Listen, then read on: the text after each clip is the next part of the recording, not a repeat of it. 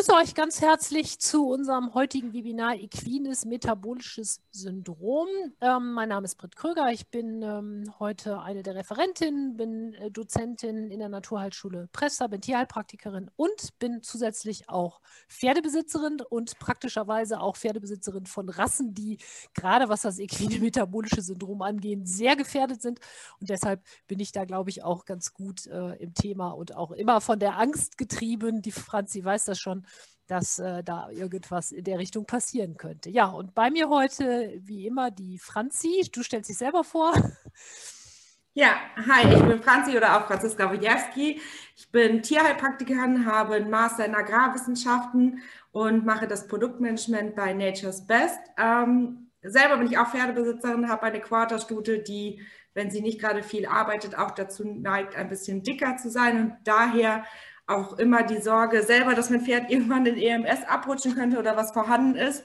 Ähm, genau, das ist quasi ein Thema für Britt und mich, was wir selber sehr, sehr gut nachvollziehen können. Und dann wollen wir, sind wir gespannt auf den Austausch heute. Genau. Auch mal zu hören, was, äh, ja, was ihr für Pferde habt und ob ihr damit auch schon Probleme oder Erfolge hattet mit der einen oder anderen Sache. Das ist ja immer auch für uns sehr interessant. Gut, kommen wir erstmal zur Krankheit an sich. Ähm, die, das equine metabolische Syndrom, EMS wird es abgekürzt, gilt als Wohlstandserkrankung des Pferdes. Und den Begriff gibt es eigentlich noch gar nicht so lange. Der wurde ja im Jahr 2002 in der Veterinärmedizin erstmals eingeführt. Ähm, vorher hat man das immer so ein bisschen ja umschrieben, dieses Phänomen, was eben eigentlich so auf den Plan getreten ist, seitdem einfach Pferde ähm, auch mit speziellen Futtermitteln ähm, ja überschüttet werden, will ich mal sagen. Es ist ja auch eine Riesenindustrie, also was einfach auch der Tierbesitzer alles so für sein Pferd eben äh, noch an zusätzlichen Sachen besorgen kann. Und ja, und insofern kann man sagen, Wohlstandserkrankung deshalb, weil die Krankheit eben entsteht bei einer langfristigen energiereichen bzw. zu energiereichen Fütterung in Kombination mit reduzierter körperlicher Aktivität. Ich glaube, so kann man das ganz gut zusammenfassen. Und das ist für unsere Pferde, die ja eigentlich ja, Steppentiere sind von ihrem Ursprung her, die karge Ernährung gewöhnt sind, gerade im Winter, eben ein Problem, weil natürlich äh, die Evolution so schnell nicht voranschreitet. Das heißt, Pferde ähm, hatten nicht die Möglichkeit, sich äh, letztendlich an das anzupassen, was wir zum Teil so mit denen machen, bewegungstechnisch oder auch fütterungstechnisch. Stoffwechselstörung insofern, ähm, also es gibt eigentlich ähm, zwei Sachen, die sozusagen die Basis für das EMS ist. Das einmal die Insulindysregulation und eine Insulinresistenz. Ähm, um das etwas einfacher auszudrücken, kann man sagen, es geht im Grunde um den Energie- und den Zuckerstoffwechsel des Pferdes. Der ist nämlich bei dem equinen metabolischen Syndrom gestört. Ähm, normalerweise ist es ja so, Insulin bewirkt ja, dass der Zucker ähm, in die Zellen, ne, vor allen Dingen Leber, Muskulatur, Fettgewebe und so weiter aufgenommen wird. Und dann wird eben diese Energie verbraucht und ähm, dann sinkt Insulinspiegel wieder ab. Und wenn dann Energie wieder benötigt wird, dann wird wieder Insulin ausgeschüttet. Der Prozess beginnt von vorne. Ähm, und bei der EMS entsteht ein Ungleichgewicht. Das heißt, es kommt zu einer vermehrten Energieaufnahme, aber zu einer unzureichenden Abbau von, ja, von eben Zucker durch mangelnde Muskelarbeit. Das Resultat ist, das kennen wir alle ja auch, ne, das ist ja bei uns auch nichts anderes, wenn das mit der Energiebilanz nicht passt, ist es so, dass eben verstärkt Fettpolster gebildet werden. Und da ist genau das Problem, Fett ist nicht nur Fett, sondern Fettgewebe ähm, fungiert nicht nur als Speicherorgan, also sozusagen als, ähm, als, ja, als Gewebe für schlechte Zeiten, sondern das wird zu einer aktiven Hormondrüse. Und ähm, dieses, ja, diese Hormone, diese Hormone, die da abgegeben werden oder diese hormonell aktiven Fettgewebestoffe, die führen dann langfristig zu einem verminderten Ansprechen der Zellen auf Insulin. Das kennen wir ja bei der Entstehung von Diabetes, auch bei Menschen Diabetes Typ 2, da ist das ja genau das Problem. Was daraus resultiert ist, dass der Blutzucker nicht mehr, wie es jetzt normalerweise sein soll, in die Körperzellen aufgenommen wird. Ähm, und dadurch kommt es dann zum erhöhten Blutzuckerspiegel. Das heißt, Blut, im Blut zirkuliert viel zu viel Zucker. Und nach und nach werden sozusagen diese Rezeptoren, na, das ist ja so, dass äh, sozusagen das Insulin in der Zelle an einen bestimmten Rezeptor gebunden wird, also Schlüssel-Schloss-Prinzip nennt man das in dem Fall auch. Und ähm, es kommt im Laufe der Zeit dazu, dass diese Rezeptoren resistent werden.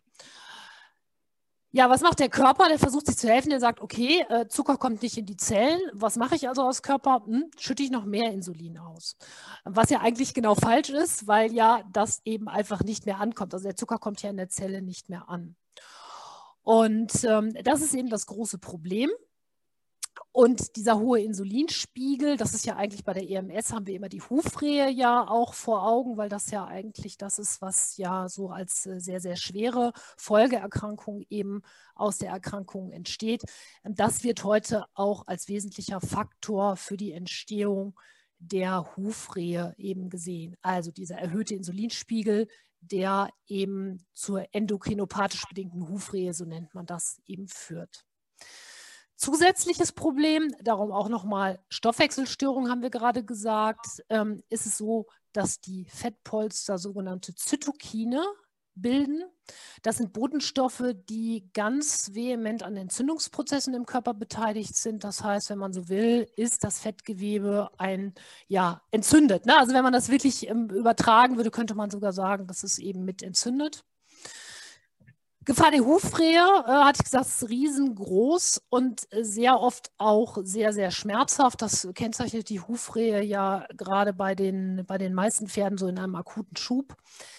Dadurch kommt es zu Stress. Also Pferde ähm, haben natürlich Stress damit, wenn sie Schmerzen haben.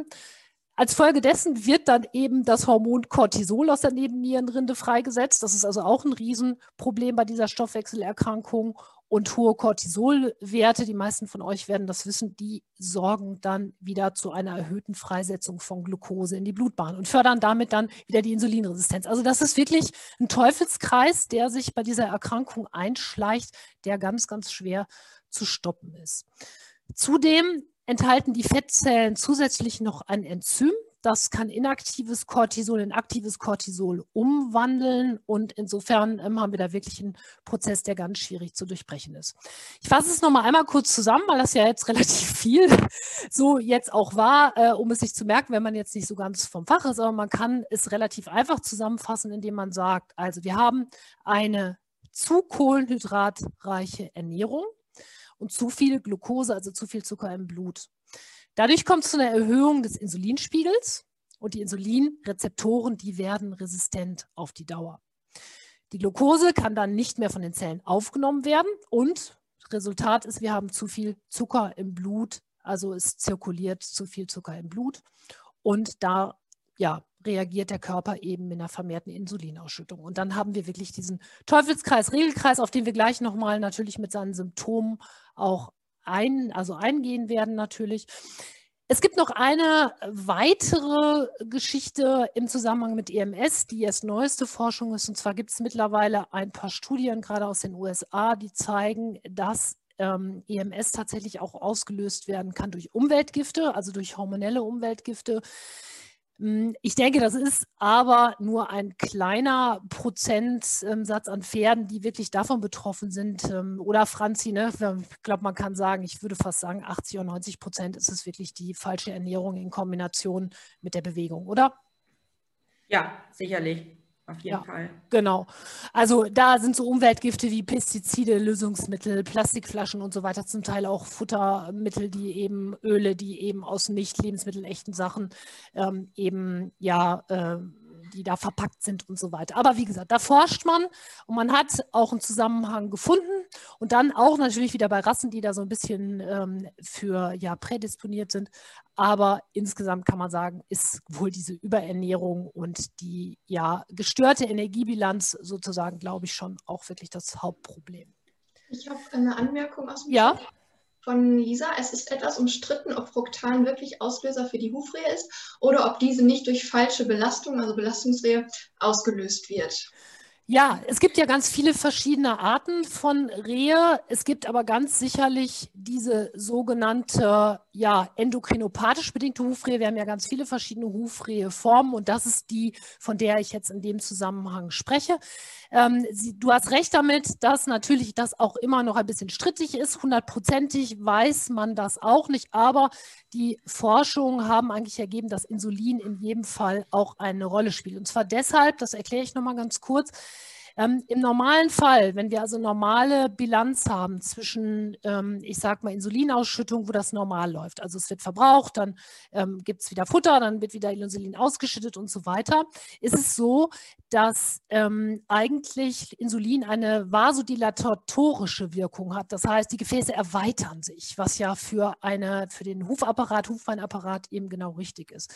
Man hat aber festgestellt, dass wenn eben Insulin ähm, sozusagen im Übermaß im Gefäßsystem zirkuliert, in Zusammenhang mit einem hohen, mit einer hohen Glucose, einem hohen Glukoseaufkommen, dann nämlich genau das Gegenteil passiert. Und zwar kommt es dann zu einer Verengung. Eine Verengung bedeutet in dem Fall eben eine schlechtere Durchblutung und damit eben ein erhöhtes Risiko für die Rehe. Na, also so zumindest ähm, Franzi? Ja, hast ja. du äh, super erklärt, aber ähm, ich hake noch mal eben bei Vergiftung ein. Wenn ihr euren Pferden auf jeden Fall Giftstoffe reduzieren wollt im Körper, ich meine, Umweltgifte ganz vermeiden kann man sie leider nicht, weil unsere Pferde halt auch nicht klinisch rein gehalten werden, was ja auch richtig ist, ähm, verhindert, dass die Pferde Wasser aus Maurerbottichen trinkt, trinken. Weil diese Maurerbottiche geben auch Weichmacher, die im, in den Stoffen drin sind, einfach in das Trinkwasser ab und die Pferde vergiften sich fortwegen. Also es gibt Pferde, die vertragen das, aber es ist sicherlich nicht gut.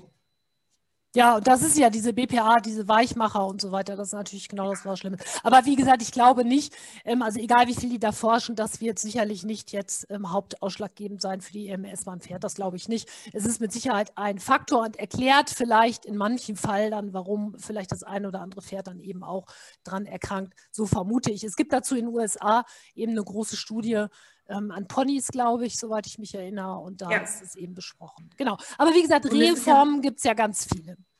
Ja. Genau, und das ist ja meistens auch eine Kombination. Ne? Also wenn eine Sache nur schief läuft, meistens können die Pferde es ja relativ lange dann aushalten. Also Pferde können ja lange falsch gehalten oder falsch ernährt werden, ohne dass sie komplett in eine Krankheit abrutschen. Genau. Manchmal fehlt dann eben der eine Tropfen, der das fast zum Überlaufen bringt. Genau, und das ist ja sowieso bei Lebewesen sehr individuell. Das heißt, ich kann ja eigentlich nie ganz genau sagen, äh, ob bei Patient XY das jetzt stattfindet oder nicht. Die einen sind, ich sag's mal auf Deutsch, schlackenfett, äh, die Pferde, und da passiert nie irgendwas. Und die anderen sind eben eine kurze Zeit außer Energiebilanz und schon passiert das. Das ist natürlich was, was wir insgesamt immer haben. Jedes Tier ist am Ende natürlich ein Individuum, hat eine andere Konstitution, hat einen anderen Stoffwechsel und so weiter. Also das, glaube ich, ist sowieso. Also, na, aber die Gefahr eben, wenn Pferde Übergewicht haben, steigt natürlich immens. 50 Prozent der Pferde in Deutschland sind zu dick, 20 Prozent sogar fettleibig. Und ähm, ja, man stellt so in der Praxis fest, die meisten wollen eigentlich auch keine rippigen oder dünnen Pferde sehen. Also ich bin neulich mal von einer ähm, Bekannten angesprochen worden, die sagte, ja, die überlegt hatte, bei uns zum Stall zu wechseln und die mich als erstes fragte, sind die denn auch alle schön rund bei euch? Und dann habe ich sie angeguckt und gesagt, naja, ich sage im besten Fall eigentlich nicht. Und dann sagte sie, nee, ich habe das immer gerne. Wenn die alle schön rund sind, dann gibt es ja auch genug Futter. Ja, natürlich sollen die Pferde genug Futter haben, aber da sieht man schon so ein bisschen, wie eigentlich die Tendenz ist. Also ähm, man ist, glaube ich, wenn man, ähm, ich habe zwar keinen Pensionsstall, aber ich erlebe das ja bei uns am Stall auch als Pensionsbetreiber. Also wenn ich einen Stall habe, bin ich deutlich äh, auf der schlechteren Seite, wenn die Pferde irgendwie ein paar Rippen zeigen, sondern der ähm, Halter möchte eben gerne oder oft sehr gerne, dass die eben recht rund sind, dass die halt genug zu, zu essen haben. Das hat was mit Wohlstand zu tun und mit dem Gefühl, dem Tier geht es gut. Aber das verträgt eben nicht jedes Pferd und ähm, insofern wird Übergewicht ja von vielen Haltern einfach auch nach wie vor verharmlost. Das sehen wir ja als Tierpraktiker immer wieder in der Praxis, dass wir am liebsten eigentlich schreien würden, mein Gott, ist der fett? Tun wir natürlich so nicht. Aber schon so denken, oh, oh, oh, ne? mein Dicker, ne? mein süßer Dicker, das kommt dann immer. Und dann gerade eben bei den Rassen auch, wo man sagen muss, oder wo die Besitzer so das Gefühl haben, man kann sich das auch erlauben. Naja, so ein Kaltblutmischling oder so ein Tinker, ne? die ja, die äh, können ja ruhig ein bisschen mehr haben, das gehört ja zur Rasse. Stimmt ja irgendwo auch. Ich kann einen Araber sicherlich jetzt nicht mit dem Tinker vergleichen, aber dennoch gibt es da natürlich Grenzen. Viele Pferde leiden unter Bewegungsmangel. Äh, noch so ein Punkt. Ähm, Pferde sind Lauftiere, das wissen wahrscheinlich alle hier Anwesenden ja ganz genau. Und ähm, im, im meisten Fall ist es so, dass die Bewegung, die wir mit unseren ja, Pferden äh, machen. Jetzt Ausnahmen natürlich, ähm, ich weiß jetzt nicht, wie ihr eure Pferde so bewegt, aber ich sag mal so, wenn ich jetzt reite, ich reite so meine Stunde, manchmal anderthalb mit Schritt, aber im Grunde ist das für ein Pferd ja eigentlich, ähm, also für viele zumindest ein Witz. Also wenn man überlegt, wie viel die sich in der Natur bewegen, natürlich ein hochtrainiertes Turnierpferd, keine Frage, die bewegen sich schon sehr viel. Viele ähm, Pferde, die im Offenstellen stehen, das erlebe ich immer wieder, da ist so die Tendenz, ach ja, die bewegen sich ja selber genug. Ne? Sie können ja sich bewegen, wenn sie wollen. Es gibt nur leider keine Bewegungsanreize in sehr, sehr vielen Offenstellen.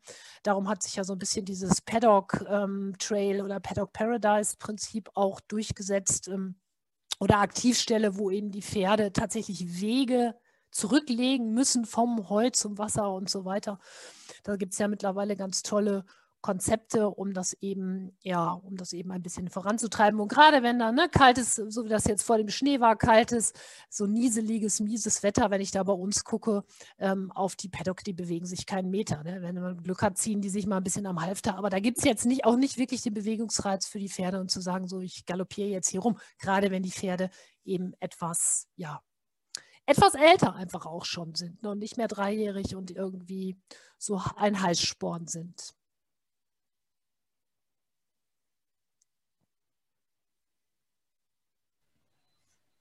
Ja, und da sind wir auch schon bei dem Problem, das hast du sehr toll gesagt, die Überleitung war super. Ähm, wir haben das Problem, dass die Pferde zu dick sind und dass wir auch das Auge verloren haben, wann ein Pferd eigentlich nicht mehr zu dick ist.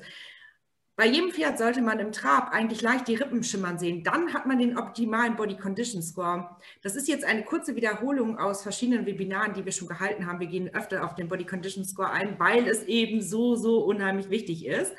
Ähm, da wir heute das Thema EMS haben, vernachlässige ich mal den zu dünnen Body Condition Score. Sicherlich sollte man Pferde unter drei Jahren noch dünner halten, als wir unsere Reitpferde oder Erwachsenenpferde halten. Äh, die früher die alten Züchter, auch heute noch, die wissen es ganz genau. Zu viel Gewicht belastet einfach den Bewegungsapparat, die Sehnen und Bänder. Und so ist ein schlankes Pferd oft eher die Garantie dafür, gesund zu sein. Damit meine ich jetzt nicht ein viel zu dünnes Pferd. Body Condition Score ähm, ist eine Möglichkeit, das Pferd objektiver, in Anführungszeichen, das ist natürlich auch nicht total objektiv, man braucht ein bisschen Erfahrung, um das genau einschätzen zu können und den Body Condition Score genau einordnen zu können, aber um es eben objektiver zu beurteilen. Er geht von 1 bis 9, wobei wir davon ausgehen, dass der Body Condition Score Skala 5 der Normalzustand ist. Also so wie wir die Pferde im Optimalfall haben wollen. Äh, bestimmte Rassen will man sicherlich eher im Bereich 4 bis 5 haben. Dazu zählt zum Beispiel der Araber. Es gibt natürlich Rassen, die sich schnell im Bereich 5 bis 6 befinden. Dazu zählen sicherlich viele spanische Rassen oder eben auch der Tinker. Der Body Condition Score 6 bedeutet mäßig dick. Und beim mäßig dicken Pferd haben wir ein Kamm, eine Kammfetthöhe von 5,5 bis 7 cm ungefähr die Höhe, also im Bereich, ähm, wo jetzt die 1 bei dem Bild eingezeichnet ist. Und ähm, über den Rippen können wir die Haut leicht verschieben, also so über den Bauch, wo der Bereich 5 ist. Die Dornvorsätze sind bei leichtem Druck noch fühlbar. Gehen wir jetzt zum Body Condition Score 7 über. Dieser wird allgemein als dick bezeichnet. Haben wir an der Schulter die Möglichkeit, eine Falte zu ziehen. Und diese ist, ohne dass sich wirklich Spannung ähm, aufbaut, zu ziehen. Beim Bauch können wir ebenfalls eine, ähm, eine Falte ziehen, obwohl die schon unter leichter Spannung ist. Und hier befinden wir uns im Body Condition Score 7, also im dicken Bereich. Hier können wir schon eine Bauchfalte ziehen. Und der Rücken beginnt so eine leichte Rinne zu bilden, aber die geht meistens noch nicht vom Widerriss wirklich bis zum Schweif durch. Body Condition Score 8 bedeutet wirklich Fett. Hier haben wir eine Kampffetthöhe von 8,5 bis 10 Zentimeter ungefähr. Die Schulter hat ähm, wenn wir eine Falte ziehen wollen, eine sehr ausgeprägte Falte. Wir können weit rausziehen. Wir haben überhaupt keine Spannung mehr. Wir haben eine Rinne, die entlang der Wirbelsäule geht. Wir haben die Gruppe rund oder herzförmig und die Sitzbeinhöcker sind überhaupt nicht mehr fühlbar. Jetzt kommen wir zum Body Condition Score 9. Ähm, das bedeutet Extremfett. Das ist das Höchste, was wir so quasi skalieren können. Danach ähm, ist es immer wieder Extremfett.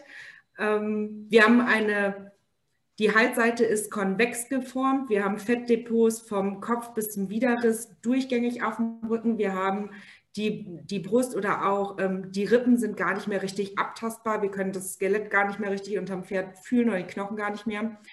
Wir haben überall durchgehende Fettpolster, besonders auch bei Stuten zum Beispiel vom Euter oder die Oberschenkel berühren sich, werfen Falten.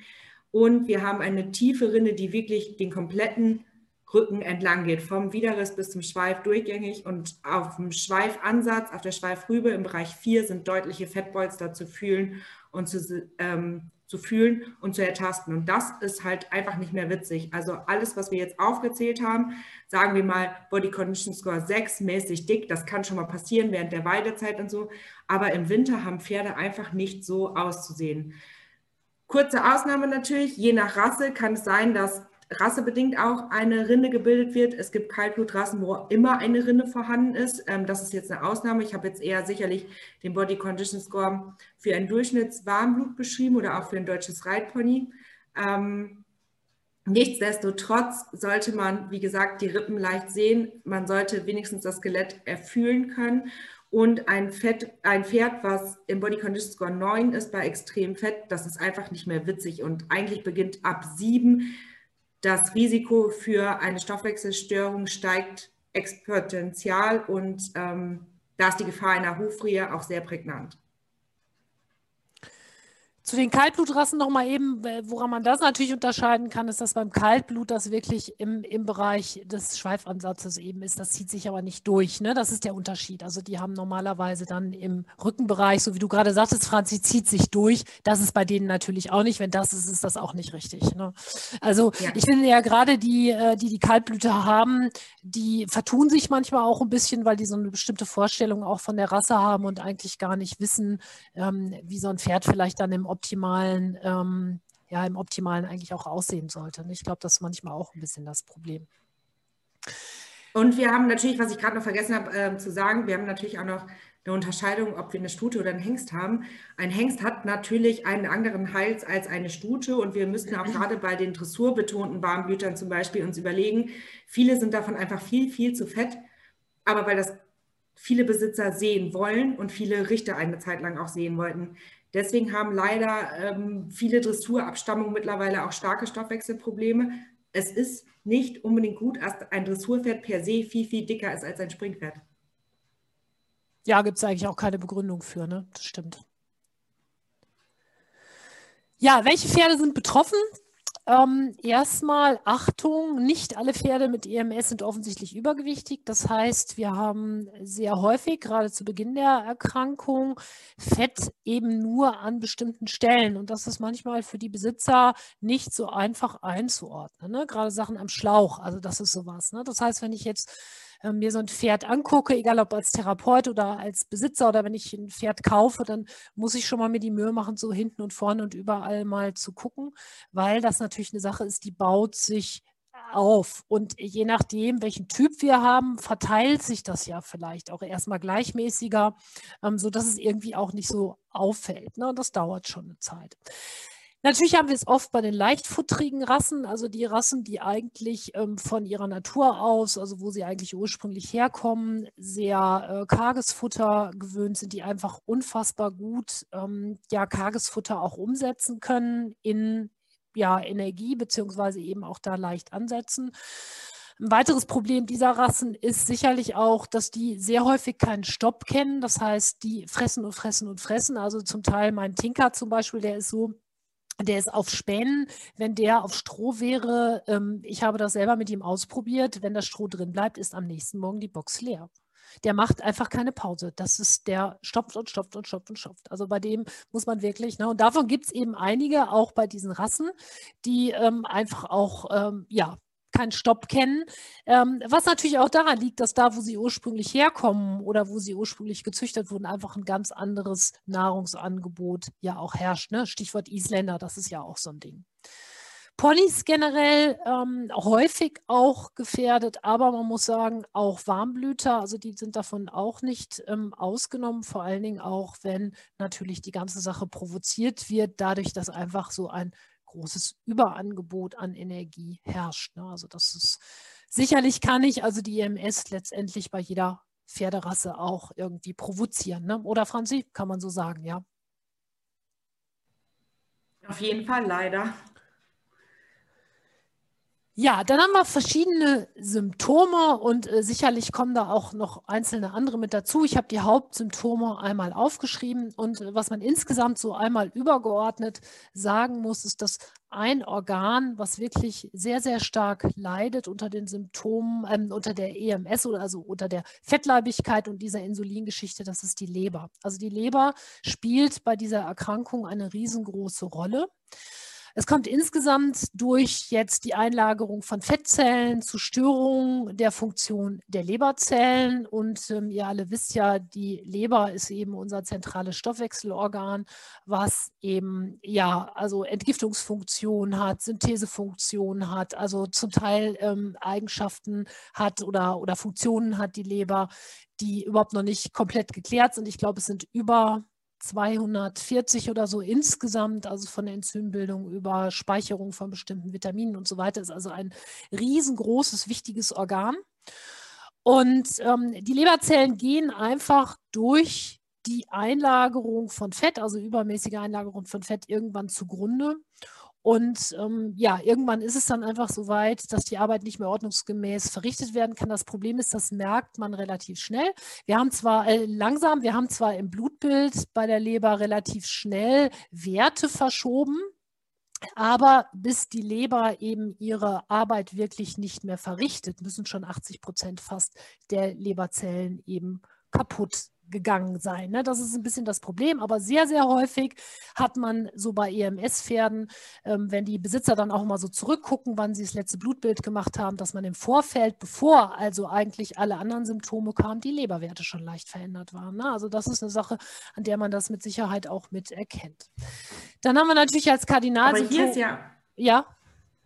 Ja, bitte? Ja, hier ist ja auch oft das Problem, finde ich, dass die Tierärzte gerne sagen, ach, das ist nur leicht verändert, das ist nicht schlimm. Mhm. Ähm, und eine leichte Veränderung im Blutbild der Leberwerte finde ich total schlimm, ehrlich gesagt. Das sind die ersten Warnanzeichen für alles, weil, wie du schon sagst, die Leber ist so ein wichtiges Organ und eigentlich kann sie sich relativ schnell selber regenerieren. Mm, und deswegen, wenn ich ein Blutbild zugeschickt bekomme, dann ähm, achte ich immer sehr auf die Leberwerte. Und sobald da was im Argen ist, muss man meiner Meinung nach sofort da was machen und nicht warten, dass die Leber sich selber regeneriert, weil das hat sie ja in dem Moment nicht geschafft, Sonst wären die Werte ja nicht verschoben. Ja, ja, was für viele Tierärzte, glaube ich, der Punkt ist, ist natürlich, ich sage mal, in dem Moment, wo ich ein Schmerzmittel allein schon äh, spritze, habe ich ja eine Stunde später schon die Leberwerte verändert. Ne? Wo ein Pferd, keine Ahnung, mal eine geringe Menge an Toxinen aufnimmt, ähm, sind schon die Leberwerte verändert. Ich glaube, dass es deshalb manchmal ein wenig heruntergespielt wird, wenn man sagt, ja, ja, die Leber und dann Schwankungen und so. Aber du hast natürlich vollkommen recht. Man sollte das als Tierbesitzer zumindest auch sehr ernst nehmen. Immer auch natürlich, ähm, ja, dabei auch bedenkt, naja, ich kann halt auch was tun. Ne? Es ist also nicht so wie bei der Niere, wo man sagt, wenn das Nierengewebe kaputt ist, sondern wir haben ja bei der Leber den großen Vorteil, dass die sich eigentlich zu 100 Prozent regenerieren kann, ne? wenn wir da jetzt nicht gerade eine tumoröse Entartung oder so haben. Also insofern die Leber wirklich hier ähm, als Hauptorgan auch mit im Blick haben. Aber da sage ich gleich nochmal was zu, wenn wir zu der Therapie kommen. Gut, Übergewicht haben wir als Kardinalsymptom, Abbau der Muskulatur. Ähm, das liegt zum einen auch daran, dass natürlich kaum Glucose in die Muskelzellen gelangt irgendwann, also wenn wir in dieser Resistenzgeschichte sind. Ähm, und das führt natürlich zum Leistungsmangel und ähm, auch der funktionierende Leberstoffwechsel, den ich gerade angesprochen hatte, der sorgt natürlich für einen vernünftigen Muskelaufbau. Also Muskeln und Leber steht auch natürlich mit in Zusammenhang. Lethargie einmal ähm, auch natürlich äh, sozusagen weniger Zucker wird eventuell eingelagert, aber dann natürlich auch das Fettgewebe an sich verbraucht natürlich noch zusätzlich Sauerstoff kann auch zu einer Unterversorgung führen und damit dann auch wieder zu verschiedenen Stoffwechselproblemen. Also da wird wirklich so eine Kaskade auch in Gang gesetzt im Körper, die dann so ihre Kreise zieht. Ne? Anfälligkeit für Infektionen, das haben wir und auch ähm, diese Infektionsanfälligkeit, die haben wir ja auch in einem Zusammenhang mit der Diabetes, auch gerade beim Menschen. Also da ist es auch so, dass einfach auch nochmal sehr viel Zucker im Blut zirkuliert, sehr viel Insulin im äh, im Körper ja zirkuliert. Das hatte ich ja gerade schon einmal erklärt, auch mit diesen Vasodilatatoren und so weiter.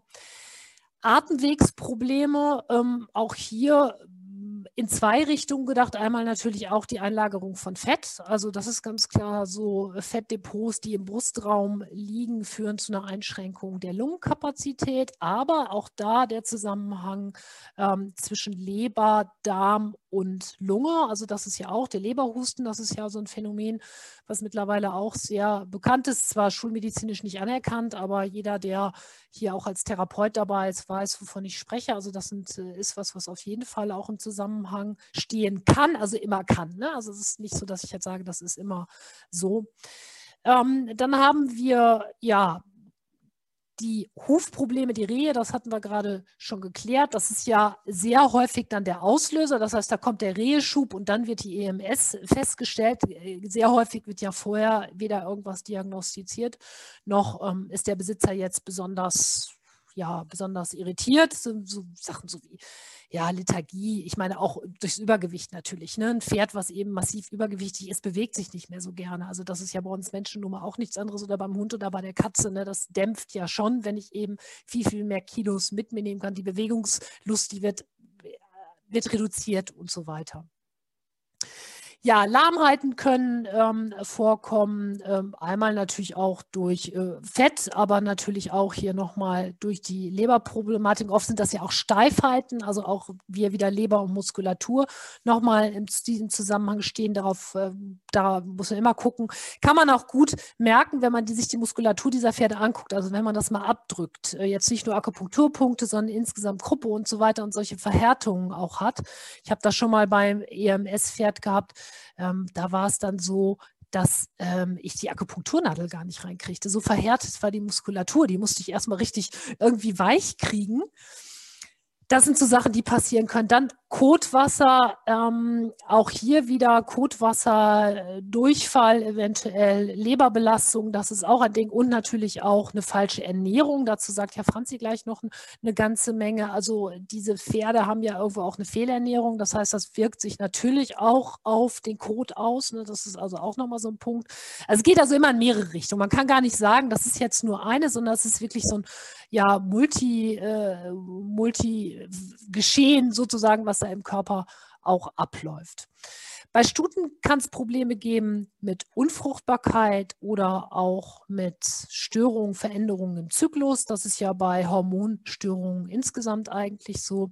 Also Störung der Eizellreifung, des Eisprungs. Und auch hier ist es so, dass äh, man festgestellt hat, dass eben durch die Erhöhung von Insulin oder von Blutzuckerspiegel oder Blutfetten und Fettgewebshormonen eben ähm, die Hormone in der Hirnanhangdrüse nochmal wechselseitig mit eben beeinflusst werden und die sind dann eben für Eizellreifung wichtig und die geraten ins Ungleichgewicht. Also das ist dann auch eben wirklich ein schon sehr starker hormoneller äh, Veränderungsprozess. Ähm, Heißhunger, das kennen wir ja von der Diabetes auch. Das ist ja so ein bisschen wie eine, sozusagen ein bisschen wie eine Diabetes 2. Das heißt, der Abfall des Blutzuckers jetzt gerade bei einer etwas stärkeren Insulinresistenz ähm, sorgt natürlich dafür, dass dann ja der Körper im Grunde das Signal kriegt, ich muss ja jetzt nachschieben, weil ne, eigentlich kommt ja nichts an in den Zellen, also brauche ich wieder ein bisschen mehr. Aber auch hier ist wieder die Leber noch mit wieder an Bord, denn ähm, ja, ähm, durch die Schädigung der Leber bestehen natürlich auch Schwierigkeiten, den Blutzuckerspiegel irgendwann wieder anzuheben. Ne? Und eine Folge davon sind dann eben Heißhungerattacken. Also das ist, was alles so ein bisschen miteinander zu tun hat und zusammenhängt. Also ich finde, man kann gar nicht, ähm, Franzi, was weiß ich, ob du noch was zu sagen willst, man kann, glaube ich, gar nicht so genau sagen, es ist jetzt wirklich nur der und der, die und die Ursache, sondern es gibt eben viele verschiedene, oder? Es gibt viele verschiedene Ursachen und es gibt auch viele verschiedene Symptome. Also nicht jeder, der, wo das Pferd jetzt äh, lethargisch ist, muss direkt denken, dass sein Pferd EMS hat. Es kann auch mal sein, dass der im Fellwechsel einfach ein bisschen müde ist, weil die Leber einschläft und noch irgendwas ist. Ähm, man, also wir versuchen ja nur auch darauf aufmerksam zu machen, dass es eben das erste Anzeichen sein kann. Ne? Abbau der Muskulatur kann auch einfach sein, weil ja, zum Beispiel das heute wenig Protein hat. Ne? Oder also es gibt immer viele Sachen, nicht, dass ihr uns hier falsch versteht, ja. aber die Ursachen sind meistens genauso wie die Symptome ein Zusammenspiel aus verschiedenen Sachen. Gerade bei der Muskulatur, eine verhärtete Muskulatur oder ähm, Fetteinlagerung an bestimmten Stellen, kann oft EMS sein, aber auch einmal auf die Rasse gucken, ob es zum Beispiel auch PSSM sein kann. Also da ist dann diagnostisch halt wichtig zu arbeiten. Ja, natürlich, das sowieso. Und dazu kommen wir denn jetzt auch gleich. Die Diagnostik ist natürlich ein Ding.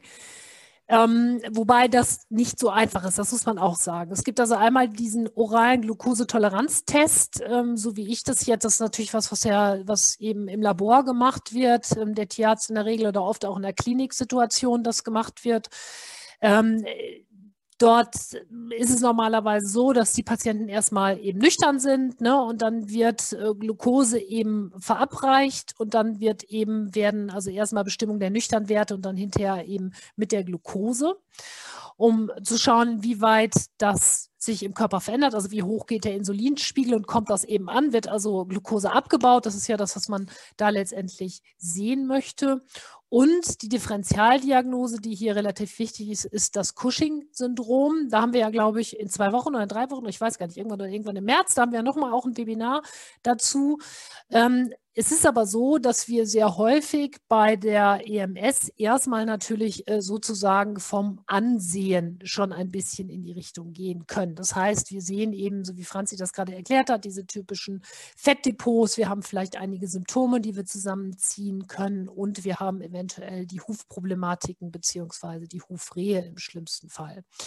Großer Unterschied ist sicherlich, dass ähm, der ACTH-Spiegel beim metabolischen Syndrom in der Regel im Normbereich liegt, während er beim Cushing dann eben erhöht ist und wir auch so vom Ansehen natürlich nicht ähm, ja so sehr so Sachen haben wie Fellwechselprobleme, ne, was also jetzt zum Cushing gehört oder ja, ja jetzt Fett tatsächlich nur an bestimmten Stellen, also dieser Specknacken ähm, und eben ja großer Durst und diese ganzen Sachen. Das ist das, was wir beim equinen metabolischen Syndrom nicht haben.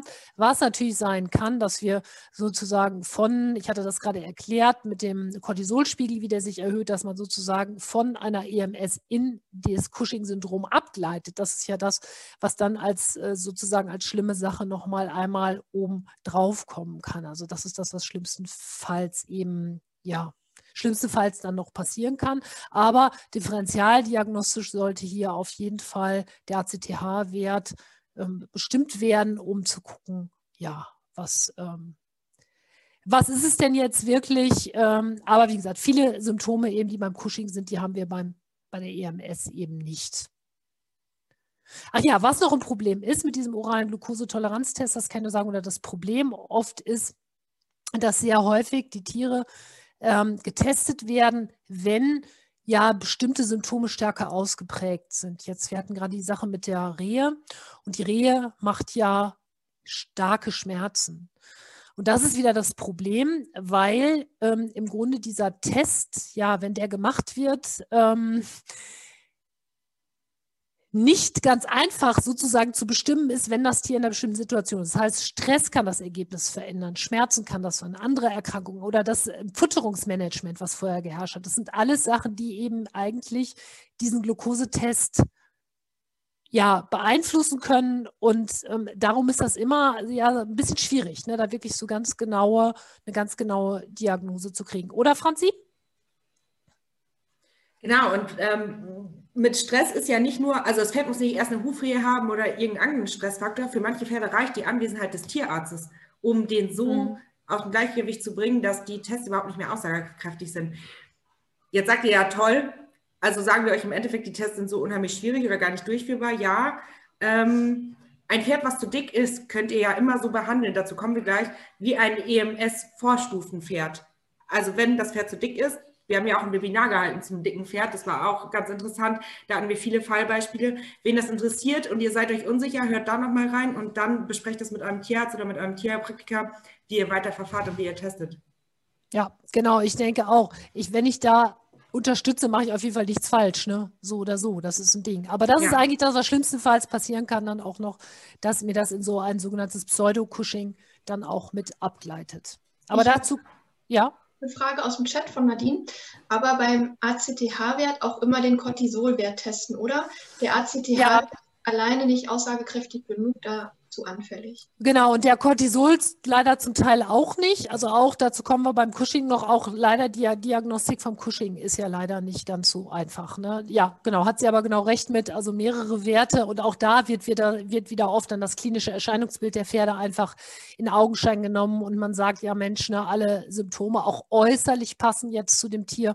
Insofern ähm, ist das aber genau. Cortisolwerte, da wissen wir ja auch, dass die ganz schwierig zu bestimmen sind. Auch da ist ein Faktor Stress, Uhrzeit. Ne? Also da gibt es auch äh, so wahnsinnig viele Parameter, die hier, darum, ähm, soweit ich informiert bin, nimmt man heute eher ACTH noch als Cortisolwert mit in Augenschein, weil der nicht ganz so stark zu beeinflussen ist. Aber sicherlich auch eine ganz komplizierte Geschichte. Also Endokrinologie, da sage ich meinen Schülern auch immer, ist ein ganz kompliziertes Fachgebiet letztendlich, weil ähm, ja viele Symptome erstmal äh, ein bisschen ähnlich sind. Ähm, also wir haben ja so bestimmte Sachen, die, keine Ahnung, bei endokrinologischen Erkrankungen immer gleich sind, also Veränderungen im Fellkleid oder irgendwelche anderen Sachen.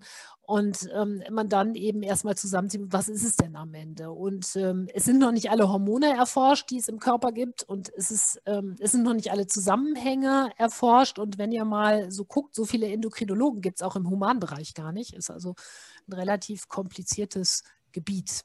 Und äh, diese Erkrankungen, ja, so wie Cushing, die sind ja relativ gut erforscht, aber auch beim Menschen, bis man erstmal so eine einwandfreie Diagnose Cushing hat, das dauert ziemlich lange. Also da gibt es viele Menschen, die echt einen langen Leidensweg hinter sich haben, weil das keiner einwandfrei diagnostizieren konnte. Und alle, auch der Arzt dann immer gesagt hat, ja, ja, sie essen ja doch heimlich und die sich irgendwie nicht erklären konnten, warum sie jetzt Gewicht zugenommen haben oder sonst was. Ne? Aber gut, ich schweife etwas ab. Noch eine Frage, um dich wieder zurückzuholen. Ja. Von Madeleine. Ja, ich, soll, soll ich zuerst, Franzi? Ja, mach mal. Ähm, also, können das auch junge Pferde bekommen, also EMS, einfach so, von Natur aus? Fragt sie. Was, was heißt von Natur aus? also der wird ja irgendwas fressen und äh, dementsprechend, ähm, ja, also ta tatsächlich EMS theoretisch kann auch ein Jährling oder ein Zweijähriger schon bekommen da kann es auch rund gehen, je nachdem, wie der gehalten wird oder wie der gefüttert wird, durchaus. Ähm, also es gibt keine Altersgrenze, wo man sagt, keine, also ich weiß tatsächlich nicht, bei Fohlen habe ich es noch nicht gehört, das müsste ich nachrecherchieren. Ich weiß nicht, Britt, ob du da Informationen hast?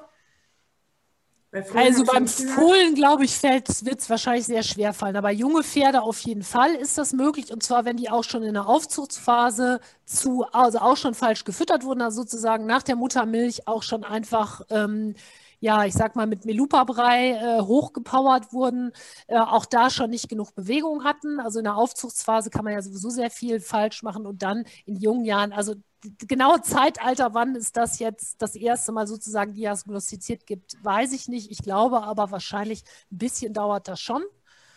Aber äh, zwei- oder dreijährig auf jeden Fall kann das sein, ja. Ne? Das ist ja auch ein Unterschied zum Beispiel zum Cushing. Ne? Das ist, wollte ich auch nochmal vorhin sagen, das habe ich vergessen. Also Cushing äh, denkt man ja auch eher so ab dem 14., 15. Lebensjahr dran. Ne? Bei der, beim EMS gibt es da eigentlich keine wirkliche Altersbegrenzung, sondern es ist ja eine Wohlstandserkrankung. Das heißt, es ist ja hausgemacht. Ne? Es ist also nichts, wo man sagt, ein Pferd wird mit der Anlage zu EMS geboren, sondern es wird vielleicht mit der Anlage zur Fettleibigkeit geboren, aber nicht damit, dass es EMS kriegt. Das gibt es bei Wildpferden so nicht.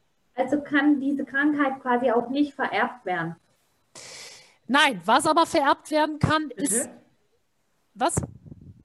Nee, die Krankheit an sich kann nicht. Nee, ich hatte das gerade erst nicht so, richtig verstanden, ja, aber die ja. Krankheit an sich ist ja eine Stoffwechselerkrankung, die entsteht durch Fettleibigkeit. Was aber natürlich eben vererbt werden kann, und das ist ja so, sozusagen die epigenetische Frage, darum haben wir das ja in bestimmten Rassen, ist natürlich sozusagen die Tendenz dazu. Das ist ja das, was die Epigenetik macht. Die sagt, ähm, wenn ich jetzt so und so viele Generationen übergewichtige Pferde mit EMS habe, ähm, dann äh, wird das irgendwo genetisch natürlich auf eine gewisse Art und Weise weitergegeben. Das ist ja auch, also diese Epigenetik-Sache ist ja eine, ist ja auch eine, ja, eine Theorie letztendlich, die ja aber, glaube ich, ja auch im Tierbereich sehr häufig schon bestätigt wurde. Insofern Die Anlage dazu, würde ich sagen. Die Krankheit an sich nicht. Ein Fohlen wird nicht geboren. Und es ist unausweichlich sozusagen, dass es EMS gibt. Aber die Anlage zur Fettleibigkeit oder zu leicht zur Insulinresistenz, das schon. Da kann ich ein gutes Beispiel sagen, ganz anderes Beispiel. Ich habe Brennmäuse, die jetzt gerade hier alle so um mich herum gerade alle wach werden. Und bei denen ist das zum Beispiel eine epigenetische Geschichte. Die sind so viele Jahre lang falsch gezüchtet und falsch ähm, jetzt in Zoofachmärkten so falsch auch äh, gefüttert worden und zu fett gefüttert worden, dass bei denen die Diabetes epigenetisch mittlerweile weitergegeben wird. Da kann man jetzt aber auch nicht sagen, die Rennmaus, die geboren wird, die kriegt jetzt auf jeden Fall das. Aber die Gefahr ist sehr, sehr groß eben, dass die an Diabetes leiden und dann auch daran sterben letztendlich. Bei Meerschweinchen ist das auch so. Beantwortet Nochmal die Frage eben zum so? Jungpferd zurück. Ja. Äh, Bitte, ja. ganz wichtig beim Jungpferd auch, heute alles ein bisschen durcheinander irgendwie, ähm, ein Pferd wird mit, also umso mehr Fettzellen es in jungen Jahren aufbaut, diese Fettzellen, die dehnen sich aus und schrumpfen wieder zusammen. Aber eine Fettzelle, die einmal gebildet ist, geht nie wieder weg. Also ein Pferd, was in jungen Jahren überfüttert wurde, wird sein Leben lang mit dem Gewicht kämpfen, wenn es keinen Besitzer hat, der es richtig im Griff hat. Ähm, und das ist tatsächlich ein Problem, was man in jungen Jahren reinfüttern kann, dem man im Alter oft nicht mehr richtig her wird. Und es geht sogar noch es weiter. Es ist nicht süß, ein dickes junges Pferd zu haben. Nee, und es geht sogar noch weiter. Es gibt schon Fohlen, die mit Übergewicht geboren werden. Wenn ich die Mutterstute nämlich, das ist das gleiche wie bei Menschen auch, wenn ich die Mutterstute also äh, pfropfe, dann wird da ein schon gepfropftes Fohlen auch rauskommen. Das ist auch so. Gibt es auch. Es gibt Fohlen, die mit Übergewicht geboren ja, werden. Ja, aber Achtung. Genau, ja, aber Achtung. Achtung, wer jetzt eine Zuchtstute im Stall stehen hat oder eine hochtragende Stute, bitte nicht in den letzten Monaten auf einmal auf Diät setzen, weil dann kriegt das Fohlen Mangelerscheinungen. Also da muss man, also Zuchtfütterung Nein. ist ein sehr, sehr kompliziertes Thema. Also ja. jetzt nicht äh, falsch verstehen, wenn ihr ein Pferd habt, was jetzt gerade zu dick ist, habt aber ein Fohlen im Bauch, kriegt aber in zwei Monaten ähm, das Fohlen äh, kommt hoffentlich zur Welt, dann dieses Pferd jetzt nicht auf Diät setzen. Nein, so habe ich das auch nicht gemeint. Pferde setzt man ja eh nicht auf Diät in dem Sinne. Aber es ist natürlich schon auch so, dass ich auch ein tragendes Tier zu Fett füttern kann. Und das natürlich sich das auch auf, auf den Nachwuchs. Fall. Das haben wir bei Welpen ja auch bei Hunden, ne? dass man dann so einen Wurf hat, wo die aus dem, äh, wo die aus dem Bauch schlüpfen und man denkt, die sind schon drei Wochen alt. Ne? Also das ist ja insgesamt, also da, da so habe ich das natürlich nicht gemeint, nicht Diät mit der Stute, aber auch da gibt es natürlich eine Grenze. Ne? Also auch, auch eine tragende Stute kann eine Leberbelastung haben. Ne? Also das ist ganz klar so, wenn man die jetzt nur noch mit Sonnenblumenkernen füttert oder irgendwas. Ne? Das, also auch da gibt es ein zu viel. Also es ist sozusagen, Schwangerschaft ist kein Freifahrtschein. Ne? Das wissen ja viele Frauen auch, um jetzt äh, sich völlig gehen zu lassen. ja, gut, okay, aber das ist also die Fütterung ähm, von tragenden Stuten ist ja auch nochmal ein ganz anderes Thema. Aber auch da gibt es welche, die eben da zu viel geben, ganz klar. Ne? Gut, was kann ich als Besitzer tun? Die Fütterung verändern. Äh, dazu erzählt die Franzi gleich eine Menge. Dann angepasstes kontinuierliches Training ist ganz, ganz wichtig. So ein Aufbautraining natürlich auch. Also auch hier ist immer das Problem, ich muss sowas natürlich. Ähm, ja, anpassen. Also wenn mein Pferd bisher irgendwie ein halbes Stündchen, wenn ich das ein halbes Stündchen im Schritt geführt habe, kann ich natürlich logischerweise nicht äh, jetzt sagen, oh Gott, so jetzt geht's los. Jetzt reite ich jeden Tag zwei Stunden und dann kommt es noch zwei Stunden in die Führanlage. Das funktioniert natürlich auch nicht. Den Darm unterstützen, auch das natürlich eine ganz wichtige Sache, weil wir 80 Prozent des Immunsystems über den Darm ähm, natürlich, äh, ja, oder 80 Prozent des Immunsystems über den Darm abläuft und natürlich ähm, Darmgesundheit und auch ähm, ja, Verstoffwechslung eben darüber läuft. Also ganz klar, ne, so wie das Futter eben verstoffwechselt wird und das gerade bei unseren Pflanzenfressern, die auch ein sehr empfindliches Darmmikrobiom haben, was dann natürlich auch dafür sorgt, dass das Futter vernünftig verwertet wird und eben die Nährstoffe dann auch in den Körper gelangen. Denn das ist ja der Sinn des Darms. Den Stoffwechsel unterstützen, da kommen wir auch gleich zu. Was kann ich als Tierbesitzer tun? Und natürlich die Mineralstoffe und Spurenelemente substituieren. Das ist natürlich auch eine ganz wichtige Sache. Ja, Futterentzug ist tabu. Dazu sagt die Franzi noch mal was, bitte. Ja, Futterentzug ist tabu. Äh, unsere Pferde sind einfach auf kontinuierliche Futteraufnahme angewiesen. In der freien Wildbahn wenn sie tatsächlich 16 bis 17 Stunden dauerhaft fressen. Damit ist nicht gemeint, dass sie 16 bis 17 Stunden dauerhaft ähm, ein volles Müsli mit vollem Korn oder so zur Verfügung haben, sondern damit ist eigentlich gemeint die Fütterung von kargem Futter und dass die Pferde sich auch theoretisch nicht ans volle Buffet setzen und sich da alles reinschaufeln, sondern dass die Pferde wirklich suchen müssen und nach und nach was ähm, aufnehmen.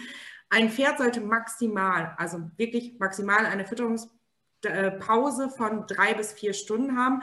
Ab dann ist es tatsächlich so, dass die Pferde Magenprobleme bekommen können und die Verdauung durcheinander gerät. Natürlich ist es kein Ziel, ein Pferd überhaupt so lange ohne Futter zu lassen. Nur haben wir jetzt ein viel zu dickes Pferd, müssen wir die Futtermenge langsam reduzieren. Wir müssen gucken, dass das, was das Pferd frisst, eben karger ist, weniger Kohlenhydrate, weniger Zucker enthält, energieärmer im Allgemeinen ist. Ähm, zum Beispiel kann man Heu bis einem gewissen Grad auswaschen oder man kann Heu mit Stroh strecken oder man kann Futternetze, Heunetze nehmen, wenn das Pferd es von den Zähnen her natürlich verträgt oder man schafft eben Bewegungsanreize, sodass das Pferd tatsächlich zu seinem Heu laufen muss. Aber das sind natürlich auch Sachen, die sehr oft sehr stallgebunden sind. Ähm, nachher bei der Futter, bei der Fütterung an sich reden wir auch nochmal über das Heu, was ja das A und O bei unseren Pferden ist. Ja, und dann noch die Sache mit dem kargen Futter.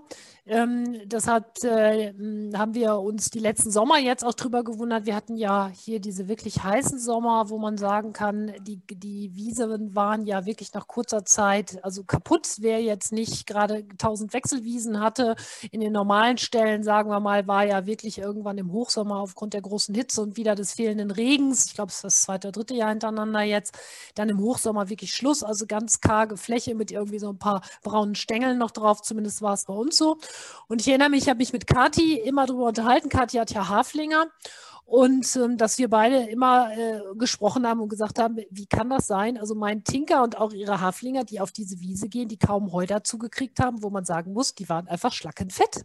Und wo wir gesagt die machen eben aus diesen Sachen, Pferd kann das eben auch dann nochmal rassebedingt, kann eben aus diesen, ich sag mal, vertrockneten Gräsern und Blättern und keine Ahnung und was da alles so war an vertrockneten, keine Ahnung, Disteln, können die wirklich Energie machen. Also das ist ja auch eine sozusagen eine Lebensversicherung für die Pferde, dass sie das können, weil im Winter, keine Ahnung, wenn in den Rocky Mountains, wo so ein Winter, wie wir jetzt hier haben, eigentlich normal ist, naja, da müssen die irgendwas finden und dann graben die unter der Schneedecke und holen sich da Laub und Äste und so weiter und überleben das trotzdem. Recht schlank dann auch, aber ähm, ja. Wir dürfen uns auch nicht vertun, das, was du gerade beschrieben hast, dass die Wiesen ähm, vertrocknet aussahen und kurz waren zum Teil oder lange graue äh, braune Stängel da waren, das bedeutet nicht, und das ist der größte Irrglaube, genau. dass das wenig Zucker enthält mhm. oder wenig Kohlenhydrate, weil ja. oft sind gerade, wenn die Pflanzen Stress bekommen, das Gras, das, was die Pferde auf der Weide oder auf der möglichen Weide noch finden. Gerade das ist wie Schokobonbons für ja. die Pferde. Das hat richtig Dampf und das da tun sich viele Pferdebesitzer. Wobei das, was wir da hatten, war tatsächlich eher Heu am Stängel, was ich jetzt meine. Ähm, aber das natürlich auch, weil Heu hat ja auch Zucker. Ne? Also insofern, das ist ja eingelagert und wenn es dann vertrocknet, bleibt es drin. Ne? Also das ist ganz klar so. Aber es erklärt ja auf der anderen Seite auch, warum Pferde eben so gute Futterverwerter sind. Ja, und wir haben ja in den letzten zwei Jahren tatsächlich extrem hohe Zuckerwerte in den Heus, äh, die wir analysiert haben. Also wir haben deutschlandweit Heuproben genommen und analysiert und es ist auffällig, dass umso trockener die Sommer werden und das geerntete Heu, umso höher fast immer die Zuckerwerte sind. Und deswegen haben wir ja oft jetzt im Winter große ernährungsphysiologische Probleme. Ja.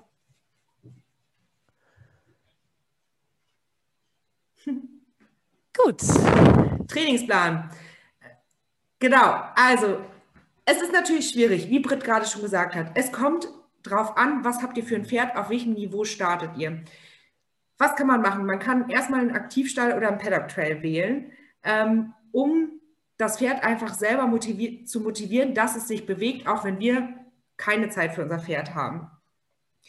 Aber Pferde haben immer einen unterschiedlichen Grundumsatz und damit verbrennen sie Kalorien unterschiedlich. Wir haben ja auch, oft haben wir im Freundeskreis eine Freundin, die isst jeden Abend eine Tüte Chips und man denkt sich, boah, mein Gott, warum ist die so dünn? Ähm, man selber guckt vielleicht die Tüte Chips an und nimmt schon zu. So Unterschiede gibt es auch tatsächlich bei unseren Pferden und je nachdem wird Fett schneller angesetzt oder eben langsamer. um ein Pferd jetzt aufzutrainieren und abnehmen zu lassen, also quasi weniger Fett, mehr Muskelmasse, ist es gut, eine Mischung aus Ausdauer und Krafttraining tatsächlich umzusetzen. Wenn wir zum Beispiel Ausdauer- und Konditionstraining machen, haben wir einen höheren Kalorienverbrauch. Und wenn wir dann eine Muskelmasse aufgebaut haben, verbraucht diese Muskelmasse auch tatsächlich mehr Energie, als wenn wir reine Fettdepots haben.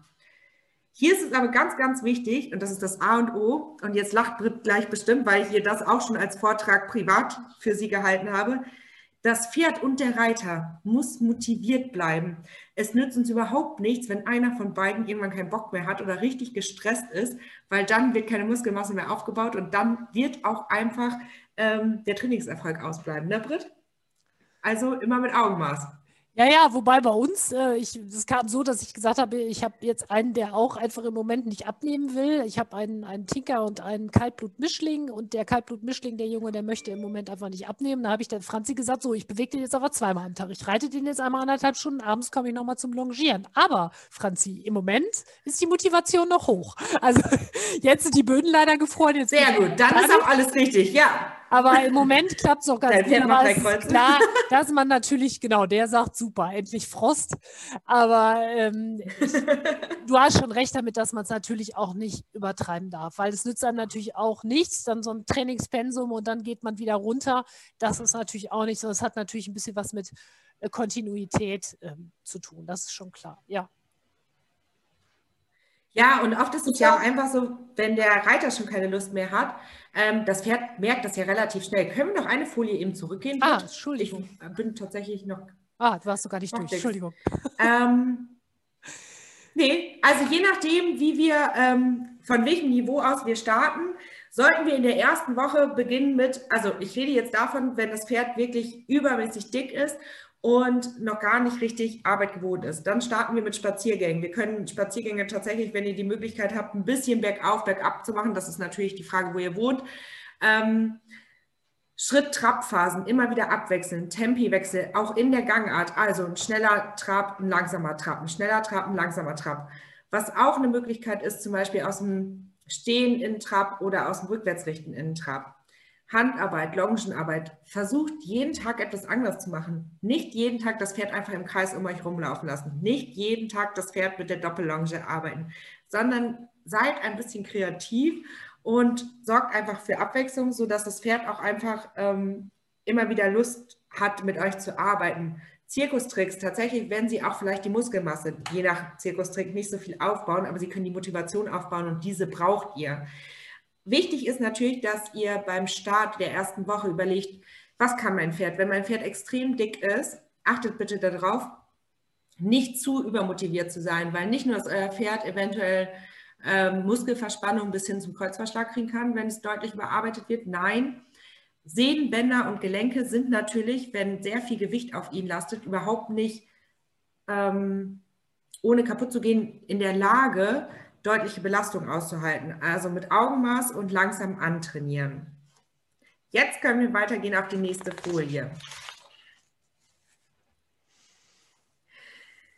Wenn wir den Trainingsplan in der ersten Woche gut absolviert haben und unser Pferd motiviert ist, wir sind noch voll motiviert, dann starten wir in der zweiten Woche zum Beispiel mit vermehrter Galopparbeit und eventuell eine Stangenarbeit. Also wir können jeden zweiten Tag eine Stange dazu nehmen. Ähm, wir können Galopparbeit machen, mal eine schnellere Runde, mal eine langsamere. Ob ihr auf dem Pferd sitzt, an der Longe oder an der Hand. Manche fahren auch ganz erfolgreich mit ihrem Pferd Fahrrad oder jetzt gerade habe ich auf Instagram und Facebook ganz viele Bilder gesehen, wie Leute mit ihren Pferden Schlitten fahren. Das geht im Münsterland gerade wunderbar. Ähm, auch das kann Arbeit für das Pferd sein, die das Pferd wirklich motiviert haben wir die ersten zwei Wochen sehr gut absolviert. Das Pferd ist nicht verspannt, es ist motiviert, wir sind motiviert, ähm, werden wir merken, wie unsere Pferde ein bisschen kraftvoller und wacher werden. Jetzt ist die Lage, wo wir die Pferde ein bisschen mehr arbeiten können, ein bisschen mehr versammeln können. Wir können ähm, Longe oder Equikinetik machen. Alle drei Gangarten gehören jetzt zum täglichen Trainingsplan. Wir können Tempiwechsel verstärkt machen, aber auch Übergänge aus dem Schritt in Galopp, aus dem Galopp in Schritt, rückwärts richten, antraben. Alles, was euch einfällt und was die Pferde auch so ein bisschen wach macht und vielleicht anpiekst. Da müsst ihr auch nicht die ganze Zeit treiben. Wenn ihr die ganze Zeit richtig auf dem Pferd ackern müsst und das Pferd schlufft darum, kann sich Muskelmasse gesund tatsächlich auch nicht wirklich aufbauen. Intervalltraining ist eine gute Möglichkeit, um Pferde hm, in der Muskulatur aufzubauen. Ausgedehnte Spaziergänge dürfen auch eigentlich nicht fehlen. Das Pferd niemals, wenn es geht, jeden Tag Longieren oder Equikinetik ähm, auf der 8-Meter-Wolke machen. Ich glaube, 8 Meter ist der Durchmesser. Ich bin da aber nicht ganz so sattelfest, wenn ich jetzt ehrlich bin. Ausgedehnte Spaziergänge führen auch immer wieder zu der Aufrichtung, der gerade Richtung des Pferdes ähm, oder auch vielleicht ein ausgedehnter Ausritt. Das Wichtige ist, dass die Pferde nicht immer auf der gebogenen Bahn laufen. Wenn ihr perfekt longieren könnt, dann würde es eventuell gehen, aber diese Kreisform ist natürlich für kein Pferd gesund. Bergauf und bergab ist eins meiner Lieblingsmethoden, um Pferde richtig schön von der Muskelmasse aufzubauen. Ich wohne aber auch im Münsterland. Wir haben jetzt auch nicht so viele Berge. Fahrt, wenn euer Pferd verladet. Was? Ja, ja, ich wollte gerade sagen, wenn du mir die Berge. Ich habe keine, aber jetzt über den Schneeberg könnte man laufen. Ah, ja, den haben wir jetzt auch. Leopoldshöhe, fahr da mal hin. Ähm, mein Pferd war nicht klatschnass geschwitzt. Ich war klatschnass geschwitzt, als wir da wandern waren. Ähm, tatsächlich, das war ein sehr tolles Erlebnis. Nein, ladet eure Pferde ruhig auf, fahrt irgendwo hin. Im Sommer ist eine super, ähm, super Möglichkeit, Muskulatur aufzubauen, mit den Pferden schwimmen zu gehen, zum See zu fahren, die irgendwo durchlaufen zu lassen. Wenn ihr die Möglichkeit habt, mit eurem Pferd irgendwo am Wasser zu sein, richtet die mal rückwärts im Wasser, dann seht ihr, wie die ganze Rückenmuskulatur sich richtig hochwölbt. Was ganz wichtig ist, vergesst den Spaß nicht und macht zwischendurch Pausen. Es nützt nichts, ähm, die Pferde durchzutrainieren oder sich sonntags eine halbe Stunde an den Stall abzuhetzen, wenn man eigentlich keine Zeit hat. Ein Stehtag oder ein Wiesentag, ein Paddocktag ist nicht so schlimm wie richtig Stress, den ihr habt oder auch das Pferd dann hinterher hat. Weil dann baut ihr keine Muskelmasse auf. Stress verhindert den Aufbau von Muskelmasse. Ja zu Pausen und Spaß habe ich noch einen ganz guten Tipp, auch für Pferde, die vielleicht ja die anderen Sachen irgendwie nicht so nett finden. Ich bin großer Fan von ähm, Ballspiel mit dem Pferd. Ähm, sicherlich muss man da nochmal differenzieren. Es gibt Pferde, die so bescheuert mit dem Ball sind, dass sie sich die Knochen brechen, aber man kann das ja auch regulieren. Also man kann denen, das habe ich meinen Pferden auch beigebracht, dass sie das eben auf eine vernünftige Art und Weise machen. Und ich muss sagen, bei meinen, egal wie unmotiviert die sind, zauber ich diesen Ball, äh, diesen Pferdeball eben raus, dann ist bei uns eigentlich äh, wirklich richtig viel los. Und meine treiben den mittlerweile im Galopp auch. Und ähm, ja, das ist so eine Sache, wo ich auch sage, das finde ich einfach toll. Da ist jetzt jedes Pferd auch wieder anders. Also Stuten zum Beispiel sind meistens von den Bällen nicht so begeistert. Aber ähm, da muss man mal ein bisschen, da kann man ein bisschen kreativ sein und auch gucken, das ist ja auch sehr individuell, was den Pferden da Spaß macht und was nicht. Aber das sind auch so Sachen, ne? ein bisschen auch vielleicht mal weg vom Reiten. Es gibt eben auch ja noch was anderes als Reiten, ne? das muss man auch sagen. Genau. Und äh, ich muss sagen, wenn wir mit dem Ball spielen, da vergeht die Zeit auch. Dann plötzlich gucke ich auf die Uhr und denke, oh, anderthalb Stunden Ball gespielt. Was ist das denn? Ne? Und äh, das Pferd ist gut ausgelastet, auch vom Kopf. Und ich selber habe mich auch noch ein bisschen bewegt. Ja, das ist ja auch, ich finde auch, wenn man mit seinem Pferd joggen geht oder Fahrrad fährt, ähm, dann wundert man sich auch immer, wie schnell die Zeit umgeht. Also tatsächlich, meine Stute liebt es, mit mir joggen zu gehen. Mein Problem ist, dass es für mich doppelt so anstrengend ist, weil ich nicht ihr Tempo laufe und sie sehr viel regulieren muss. Ähm, aber schaut einfach, was euch und eurem Pferd verbindet oder was euch zusammen Spaß macht. Ja, genau. Und vielleicht auch noch ein Tipp, was diese Fütterungsgeschichte angeht, Aufmerksamkeit und Zuneigung eben auch nicht mit Füttern verwechseln. Ne? Das ist ja auch was, was wir häufig falsch machen. Will ich mich selber auch gar nicht von, ähm, von ja, ausgrenzen. Also ich neige auch dazu, sehr gerne hier noch was extra und dann noch was extra und ähm, ja, freue mich auch, wenn die Pferde sich freuen. Da muss man ein bisschen dann ähm, von weggehen, gerade wenn man Pferde hat, die das eben nicht so gut vertragen. Also mir ist das auch sehr schwer gefallen und ich musste das dann, ne, wenn ich dann so denke, dann stehe ich da von meinem Möhrensack und denke so, wirklich nur vier Möhren, das geht doch gar nicht. So, ne? Und äh, doch, es dürfen halt nicht mehr als vier. Also ich habe bei meinen jetzt die Grenze vier Möhren, die sie halt kriegen. Das ist jetzt auch ein bisschen Quatsch, aber ja, äh, ne, wo vorher anderthalb Kilo Möhren dann drin waren und da muss man sagen, naja, die, die eben da bei uns am Stall, wir haben welche, die haben eben ganz ranke, schlanke ähm, Pferde, die eben ganz andere Typen auch sind, ja, die dürfen halt ihre zwei Kilo Möhren haben, noch mit einem halben, äh, mit einer halben Flasche Leinöl, ne? Und da passiert nichts. Gucke ich dann auch manchmal ganz neidisch, aber gut. Das ist eben, wie Franzi gerade schon sagte, diejenigen, die den Kuchen nur angucken, und dann eben schon zunehmen. Ja, aber was wir, jetzt geht es auch ein bisschen darum, was können wir tun? Und ähm, ja, ich habe jetzt hier mal drei Heilpflanzen rausgesucht, die bei der EMS eben unterstützen können. Ähm, diejenigen von euch, die ein bisschen mit Heilpflanzen auch arbeiten werden, sagen, ja, da ist aber noch die und die und die. Klar, es gibt ganz, ganz viele. Also ich hätte jetzt auch 20 Pflanzen hier vorstellen können. Dafür reicht die Zeit. Ich habe jetzt einfach mal drei rausgesucht, die eben im Bereich der EMS zur Unterstützung eben ähm, von Stoffwechsel und Leber eben eingesetzt werden können. Wir hatten gerade gesagt, Leber stark belastet eben durch äh, Stoffwechselprodukte, ne, durch ähm, diese Auflösung der Fettdepots und so weiter, was wir gerade gesagt hatten und natürlich Gallenfluss ist was, was wichtig ist. Das Pferd hat ja keine Gallenblase, aber hat produziert natürlich trotzdem Galle in der Leber, die eben relativ kontinuierlich abgegeben wird in den Darm. Und die ähm, gilt es eben auch zu unterstützen, weil die natürlich auch was mit der Fettverdauung noch zu tun hat. Ne? Pankreas natürlich auch, aber die Leber sorgt eben auch mit für die Verdauung, also neben eben ähm, jetzt auch allen anderen Stoffwechselfunktionen, Entgiftungsfunktionen und so weiter. Haben wir einmal die Artischocke. Ist eine Pflanze, die den Stoff, Fettstoffwechsel mitregulieren kann, die entzündungshemmend wirkt. Also ähm, sie hat eben, oder die Extrakte jetzt gerade aus dem Bereich der Blätter, die haben eben ja verschiedene Stoffe, die entgiftend wirken, die antioxidativ wirken und die auch ein Regenerations- oder regenerationsfördernd auf die Leber wirken und regen eben die Leberzellen auch zur Produktion von Galle an.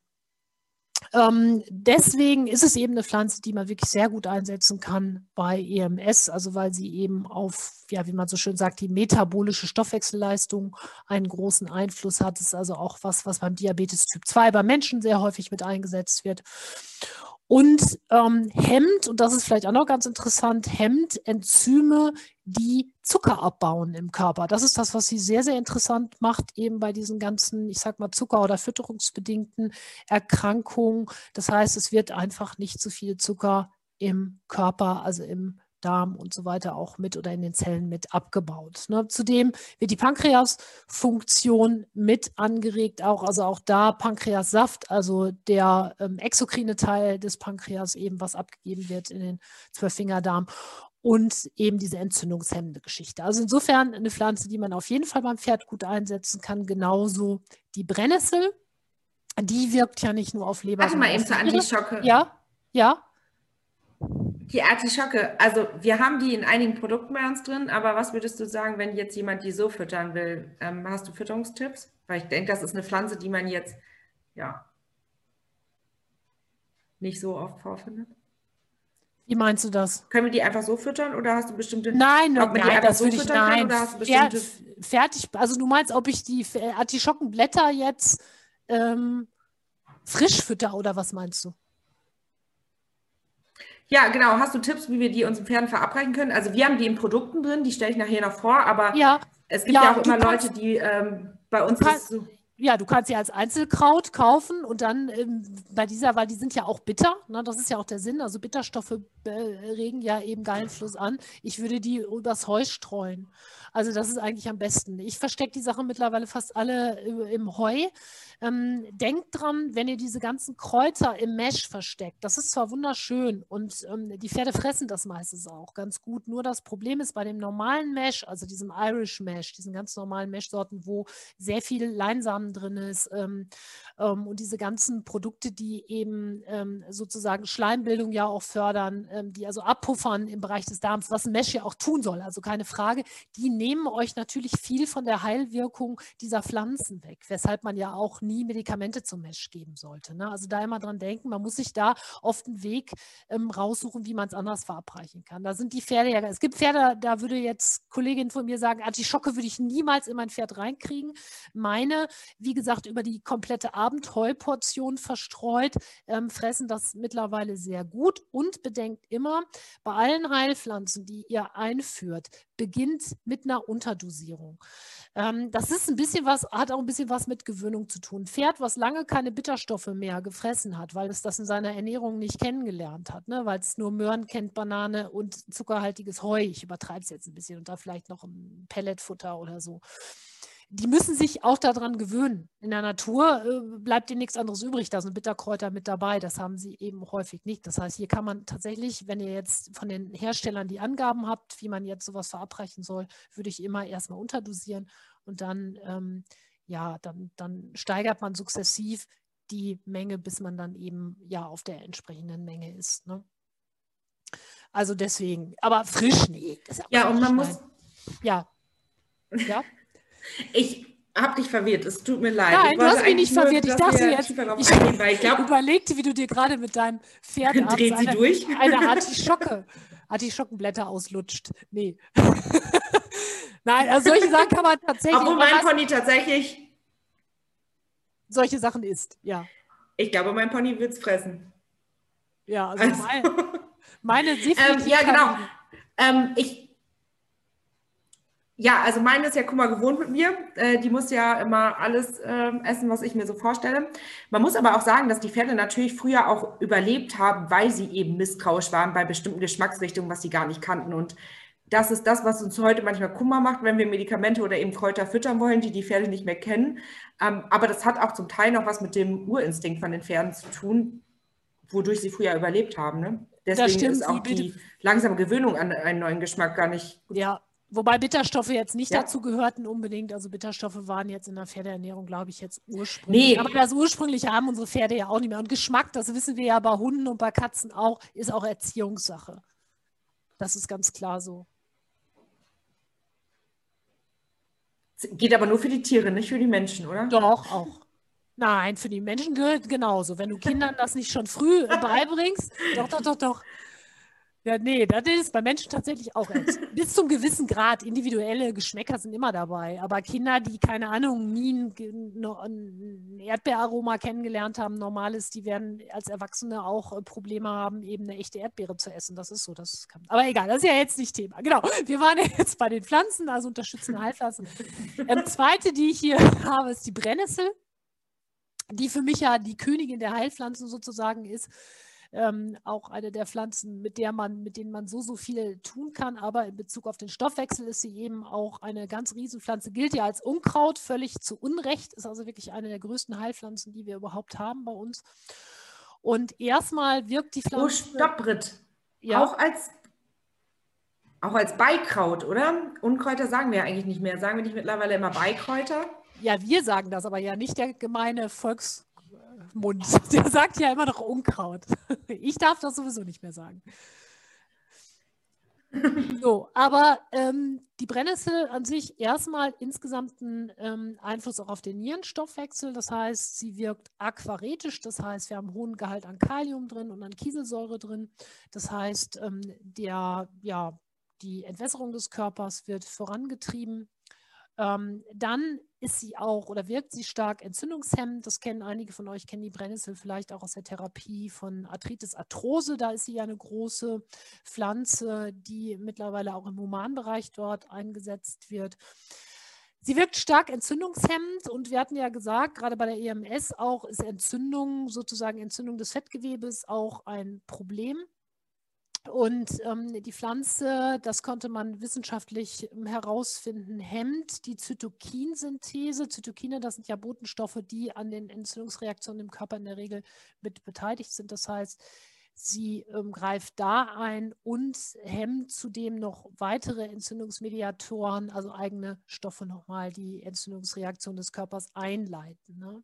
Guter Tipp, den äh, sonst die Franzi auch immer heute nehme ich ihr den Tipp weg, was ihr machen könnt für die Akzeptanz, gerade im Sommer. Ich meine, da wachsen Brennnesseln ja nun oder ab Frühjahr eigentlich überall und man muss das ja auch nicht ganzjährig füttern, aber was man eben machen kann, ist wirklich die eben abschneiden, das mache ich auch immer, die ein bisschen in der Sonne trocknen lassen und die den Pferden ähm, auf den Paddock legen oder eine Box legen und es dann sozusagen so ein bisschen zur freien Verfügung immer mal wieder mit anzubieten. Also auch hier macht es die Abwechslung nicht, also immer, sondern ähm, eben ja zwischendurch immer mal wieder anbieten und normalerweise lieben die die getrocknet. Ne? Also das ist was, was die auch sehr, sehr gut akzeptieren. Da braucht man es nicht unbedingt jetzt unters Heu mischen. Ne?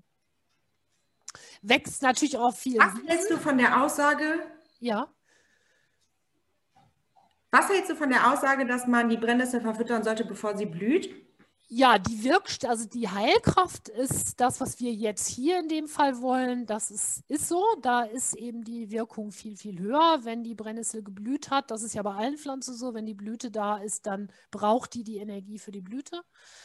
Ähm, die Brennnesselsamen am Ende sind ja auch äh, sehr toll. Also die sind als Nährstofflieferant eben für die Pferde auch toll. Das heißt, die Samen kann man auch selber sammeln und dann nochmal verfüttern. Aber die haben jetzt nichts damit zu tun, was wir jetzt im Bereich der EMS eben wollen. Also schön ist das, wenn die frisch sind. Auch für euch jetzt, also ich esse im Frühjahr immer total gerne Brennnessel, mache das auch für die Hunde fertig. Also Hunde profitieren auch sehr davon.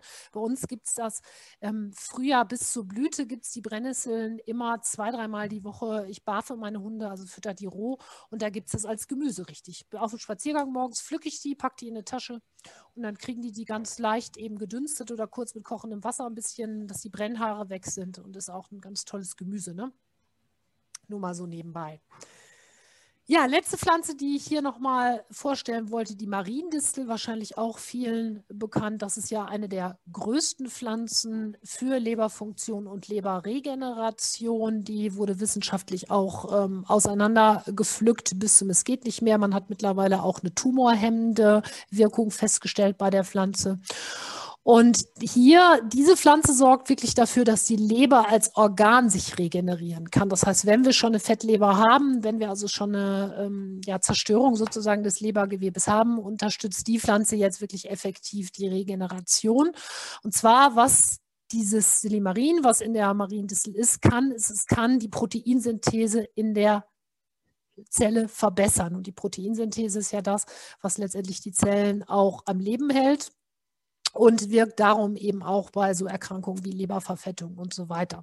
Zudem wirkt sie antioxidativ, also bildet einen Schutz gegen die sogenannten freien Radikalen, ne, die ja im Körper sowieso entstehen bei allen möglichen Prozessen, also bei Sauerstoffverbrennungsprozessen und so weiter. Also ist ja eigentlich auch ein relativ natürlicher Prozess, dem aber der Körper irgendwie entgegensteuern muss. Und, und das ist eigentlich das, was ich so besonders an der Pflanze auch, man sagt ja, die macht die Mariendistel macht die Leberzellen dicht. Das bedeutet, das Silimarin bindet sich an Proteine und an verschiedene Rezeptoren in der Membran. Also Membran, das ist ja diese schützende Schicht, ne, die wir um jede Zelle sozusagen drum haben und bindet an dieser Membran Gifte. Und dadurch, dass sie das kann, ist es so, dass diese Gifte effektiv nicht mehr eindringen können. Ähm, ihr kennt vielleicht die Mariendistel auch bei der Knollenblätterpilzvergiftung. Es ist das einzige, was es gibt als Antidot. Ne? Also das ist so das klassische Beispiel dafür. Ähm, das heißt, ich kann die natürlich wirklich toll ansetzen. Hier äh, muss man sagen, die muss man mindestens acht Wochen geben. Das ist vielleicht noch eine ganz gute Information für euch. Und die kann man natürlich auch wieder kombinieren. Es gibt ja viele Hersteller, die so Lebermischungen auch. Da ist dann Brennnessel, Mariendistel, Artischocke, Zimt, keine Ahnung, alles Mögliche mit drin. Insgesamt gilt, dass man so Heilpflanzen eigentlich nicht länger als sechs bis acht Wochen geben sollte. Mariendissel ist da noch ein bisschen anders, also die sollte man mindestens acht Wochen geben. Ähm, aber auch hier gerne eben eine Pause machen, sich dann vielleicht eine neue Kombination aussuchen, vielleicht irgendwo eine andere Bitterkräutermischung auch nochmal und dann ähm, sich vielleicht so über das Jahr einfach für die Pferde einen Plan machen. Viele Hersteller machen es auch mittlerweile so, dass die verschiedene Mischungen anbieten, also dass man auch immer mal selber wieder wechseln kann oder ihr kauft es einfach und setzt setzt das selber so ein. Aber das sind mal so drei große Pflanzen, die man unterstützend eben einsetzen kann. Ich habe dazu ein paar Fragen aus dem Chat. Ja. Ähm, von Sarah sind äh, welche von den genannten Heilpflanzen ungünstig bei tragenden Stuten oder kann man die bedenkenlos füttern? Hm, da kann Franzi auch noch mal was zu sagen. Ähm, Insgesamt bin ich bei solchen Sachen immer sehr vorsichtig bei tragenden Stuten. Ich äh, bin kein großer Fan, auch wenn einige dieser auch sicherlich in der äh, Schwangerschaft jetzt ähm, un als unbedenklich gelten, würde ich gerade mit so einer Entgiftungsausleitungskur jetzt nicht gerade in der Trächtigkeit anfangen. Mhm. Ähm, dann von Jessica. Brennnessel darf man aber nicht bei akuter Rehe geben, oder? Also, genau, das war das, was ich hier auch noch äh, in meinem Plan habe. Insgesamt ist es so, dass ich euch bitten würde, in einem akuten Reheschub äh, überhaupt keine Pflanzen zu geben, die Stoffwechsel und Ausleitung anregen. Das ist ganz wichtig. Wenn ein akuter Reheschub da ist, dann solltet ihr tatsächlich die Rehe erstmal an sich, also den akuten Schub bekämpfen. Und da gehört meiner Meinung nach der Tierarzt hin. Und ähm, da ist homöopathisch oder sonst was, darf begleitend sein, aber darf nicht alleine sein. Also das ist schon allein vom Schmerzfaktor, geht das überhaupt nicht. Und wenn dann sozusagen die Akutphase abgeschlossen ist und ehrlich gesagt ihr dann auch das Go vom Tierarzt habt, das heißt abgesprochen mit dem Tierarzt, je nachdem in welcher Phase ihr euch befindet, dann ähm, dürft ihr das eben einsetzen. Ja, das ist, äh, war eine gute Anmerkung. Hatte ich aber auch noch gerade auf meinem Zettel, dass man das natürlich nicht machen darf, weil dann äh, verschlimmere ich erstmal diesen Zustand und ähm, das ist dann von der Ausleitungsgeschichte wirklich auch schwierig für die Tiere. Mhm. Und es gibt auch einige, ähm, das werdet ihr auch erleben, Tierärzte, die, die insgesamt sagen, nee, bei so einem sehr fragilen System sozusagen wie der Rehe ähm, ist es so, dass ich das grundsätzlich gar nicht phytotherapeutisch unterstütze. Das ist ein bisschen Geschmackssache. Ich habe da eben auch bei meinen Kunden sehr gute Erfahrungen, aber erst, wenn die Sache an sich abgeschlossen ist. Dann noch eine letzte, also keine Frage, sondern eine Anmerkung von Nadine. Mhm. PSSM-Pferde sollten auch keine Brennnesseln bekommen, schreibt sie gerade. Warum nicht? Ähm, weiß ich nicht. das steht da jetzt nur. Aber vielleicht, Nadine, kannst du dich kurz. Genau, da äußere dich doch mal dazu, warum. Wir lernen ja auch immer gerne dabei. Ja. Das war mir zumindest nicht bekannt. Äh, Jessica schreibt gerade, die sind chromhaltig. Okay, und das dürfen die gar nicht haben? Das, äh, genau, okay. die schreibt jetzt auch gerade wegen, wegen des Chroms. Okay. okay. Nee, das wusste ich nicht. Aber es ja. ist auch ehrlich gesagt eine Krankheit, mit der ich mich äh, tatsächlich nur damit beschäftigt habe, dass sozusagen per Test ausgeschlossen wurde dass äh, meine Pferde es haben. Aber eine gute Anmerkung werde ich auf jeden Fall nochmal mit in unseren Heilpflanzenkatalog mit aufnehmen. Ähm, wo wir gerade dabei sind, wenn ich irgendwas nicht darf, auch bei der Artischocke oder insgesamt bei allen Sachen, die den Gallenfluss mit anregen, bitte immer daran denken, bei Gallenverschluss, Gallensteinen und so weiter, das bitte nicht geben. Das ist auch ein Ausschlusskriterium. Und bei allen Sachen, die aquaretisch wirken, wie zum Beispiel bei der Brennnessel, ähm, bitte auch hier nicht ähm, das geben, weil ähm, wenn ich sowieso eine, zum Beispiel eine Niereninsuffizienz habe oder eine, eine, verminderte Nierenleistung oder auch eine Herzproblematik, eine Stauungsproblematik, ich dann nichts gebe, was aquaretisch wirkt. Also da auch nochmal dran denken. Ich hätte noch kurz eine Frage dazu. Ja. Ähm, und zwar, ähm, es ist im Internet ein bisschen umstritten, was man direkt von der Mariendistel füttern soll. Ob die Samen besser sind oder die Flocken, was jetzt die beste Wirkung fürs Pferd hat. Hast du da einen Tipp? Also die Samen, die aber aufgeschlossen sein müssen. Also am besten ist ehrlich gesagt von der Bioverfügbarkeit ist tatsächlich das Pulver. Das Pulver aus den Samen. Okay, da habe ich es richtig gemacht, weil ich habe nämlich auch ähm, gemahlene gekauft. Ja, genau. Da ist, da ist definitiv genauso, ähm, wie es ja immer wieder auch, das hatte ich jetzt noch gelesen, bei einem sehr, sehr teuren Produkt, ähm, wo Artischockenblüten als Hauptbestandteil drin waren. Ist, ähm, da ist sicherlich auch noch was drin, aber das sind so Sachen, wo ich sage, das ist jetzt irgendwie ein bisschen Quatsch. Ne? Da muss man ein bisschen gucken. Aber auch was, und gerade was auch die Pulversachen angeht, sind die eben oft hoch in der Bioverfügbarkeit, genauso wie die Säfte. Ne? Muss natürlich auch mal gucken, wie viel ist drin. Nee, aber das finde ich, hast du genau richtig gemacht. Hätte ich äh, gemacht, hätte ich auch so gemacht. Also gemahlen am besten.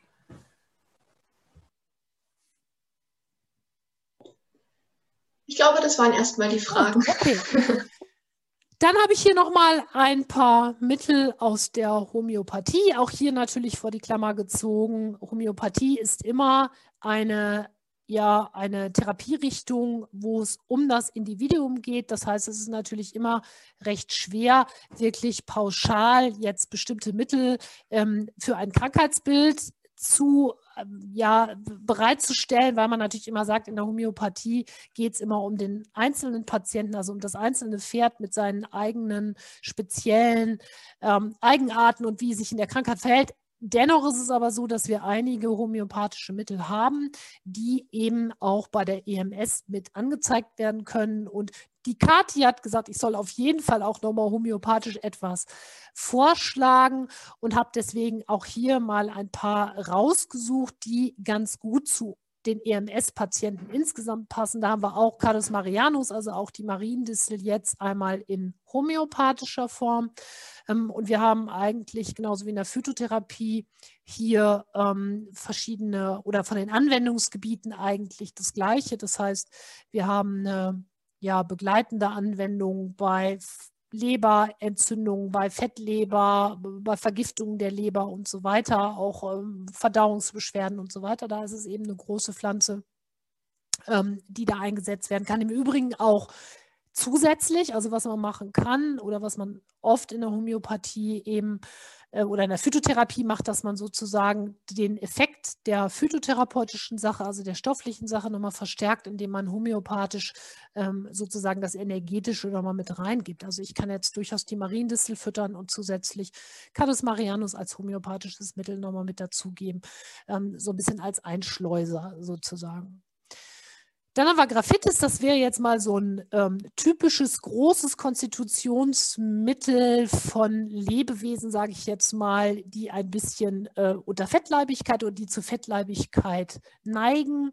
Ähm, typ Garfield, ne, haben wir immer so gelernt, der äh, gehört ein bisschen zu diesem Graphitis. Und ähm, ja, was wir bei Graphitis-Patienten oder bei Pferden eben häufig haben, was die zusätzlich noch zu ihren ihrem Übergewicht und den Sachen eben Hautausschläge entwickeln, also Eczema sind das sehr häufig. Ähm, die haben oft Probleme mit dem Kotabsatz, also dass das eben nicht ganz so reibungslos klappt. Und ein typisches Bild von Graphitis ist auch ähm, ja so träge und unentschlossen. Ne? Das kann man sagen, das gehört mit dazu. Also jetzt wirklich nur ganz kurz angerissen. Ähm, Nochmal, Homöopathie ist sicherlich nichts, was ich so insgesamt verallgemeinern kann. Dann haben wir Calciumcarbonicum, auch ein großes Mittel. Ähm, der Unterschied ein bisschen zu Graphitis, Graphitis Calciumcarbonicum ist, dass man bei Calciumcarbonicum sagt, der, das, der Speck sozusagen, der ist, nicht, ähm, der ist nicht fest, sondern so was ganz typisch ist für Calciumcarbonicum, dass die so wabbelig sind, so weich, wenn man die anfasst, ne? dass die so wirklich ein bisschen schlabberig sind. Und zudem haben wir bei den Calciumcarbonicum-Typen ähm, bei Pferden viele Pferde dabei, die zu Augenentzündungen neigen. Das ist also so ein Merkmal dieses, ähm, dieses Arzneimittels und ähm, auch die viele Infekte so entwickeln innerhalb der Krankheit. Ne? Dann haben wir Coenzyme Ubiquinon. Ähm, eine, ja, eine Stoffwechselkur sozusagen von der Firma Hehl. Das ist eine Firma, die Komplexmittel herstellt. Ein Komplexmittel in der Homöopathie ist immer ein Mittel, was aus verschiedenen Einzelmitteln zusammengesetzt wird für einen bestimmten Zweck. Und diese Kombination Coenzyme und Ubiquinon ist ähm, eine Kombination für die Zellregeneration. Also es ist so ein bisschen wie so ein Zellenputzer. Und sehr häufig wird sowas eingesetzt von Tierheilpraktikern oder eben von homöopathisch arbeitenden Tierärzten, um sozusagen ein bisschen Grund zu machen. Wenn ich also mit meiner Therapie beginne, homöopathisch, und wenn ich sage, ich will erstmal die Zellen ein bisschen von ihrem ganzen Krams befreien, dann setze ich diese Zellkur ein. Wird auch gerne eingesetzt bei Fellwechsel, Fellwechselproblemen oder sonst irgendwie was. Das ist eine Kombination, mit der wir als Tierpraktiker sehr, sehr gute Erfahrungen haben, genauso wie mit dem RV5 von der Firma Reckeweg.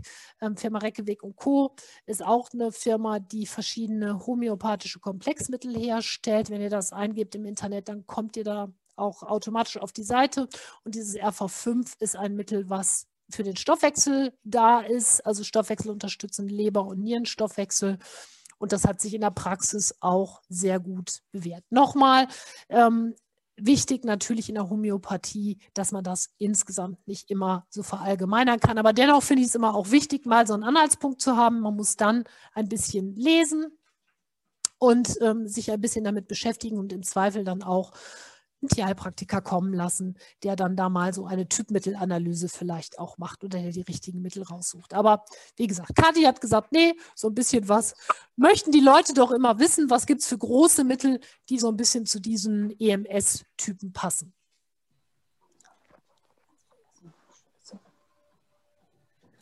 Ja, ich muss mich jetzt entschuldigen. Ich mache jetzt weiter ohne Video. Irgendwie hat er mir gerade angezeigt, dass meine Internetverbindung instabil ist. Wahrscheinlich doch zu viel Schnee hier im Außenbereich.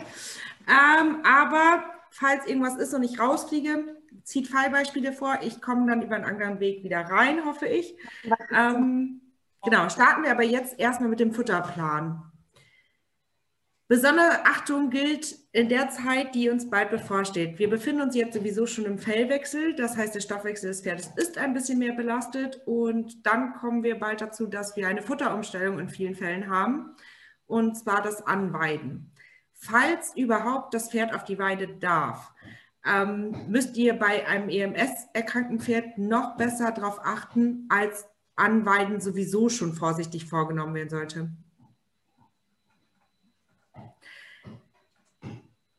Alles in Ordnung? Ich höre gerade so ein Nebengeräusch, habe ich gerade gehört.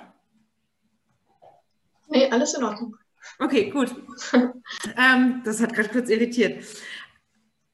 Wichtig ist ähm, beim Anweinen bei einem EMS-Fett ganz genau die Kotkonsistenz gucken. Ich denke, das haben wir vorhin, haben wir verschiedene Symptome durchgesprochen.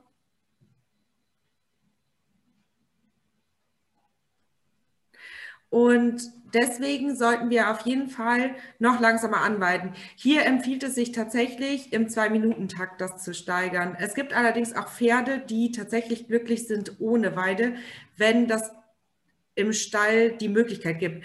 Es gibt viele Stallbesitzer, die natürlich sagen, okay, es fliegen alle Pferde morgens raus, dadurch spart man im Sommer irgendwie auch Stroh und Heu. Ähm, da muss man einen Kompromiss finden mit dem Stallbesitzer. Pferde, die an EMS erkrankt sind, sollten in den seltensten Fällen vertragen sie 24 Stunden Weide, auch nach ganz genauem Anweiden. Es kommt natürlich auch auf den Weideaufwuchs an und äh, welche Pflanzenarten da überhaupt wachsen.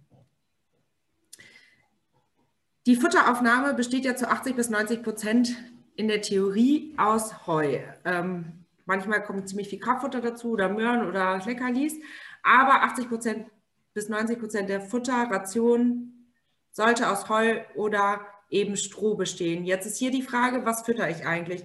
Vorhin stand im Chat schon mal die Frage, wo man denn Futter, Heuanalysen machen kann.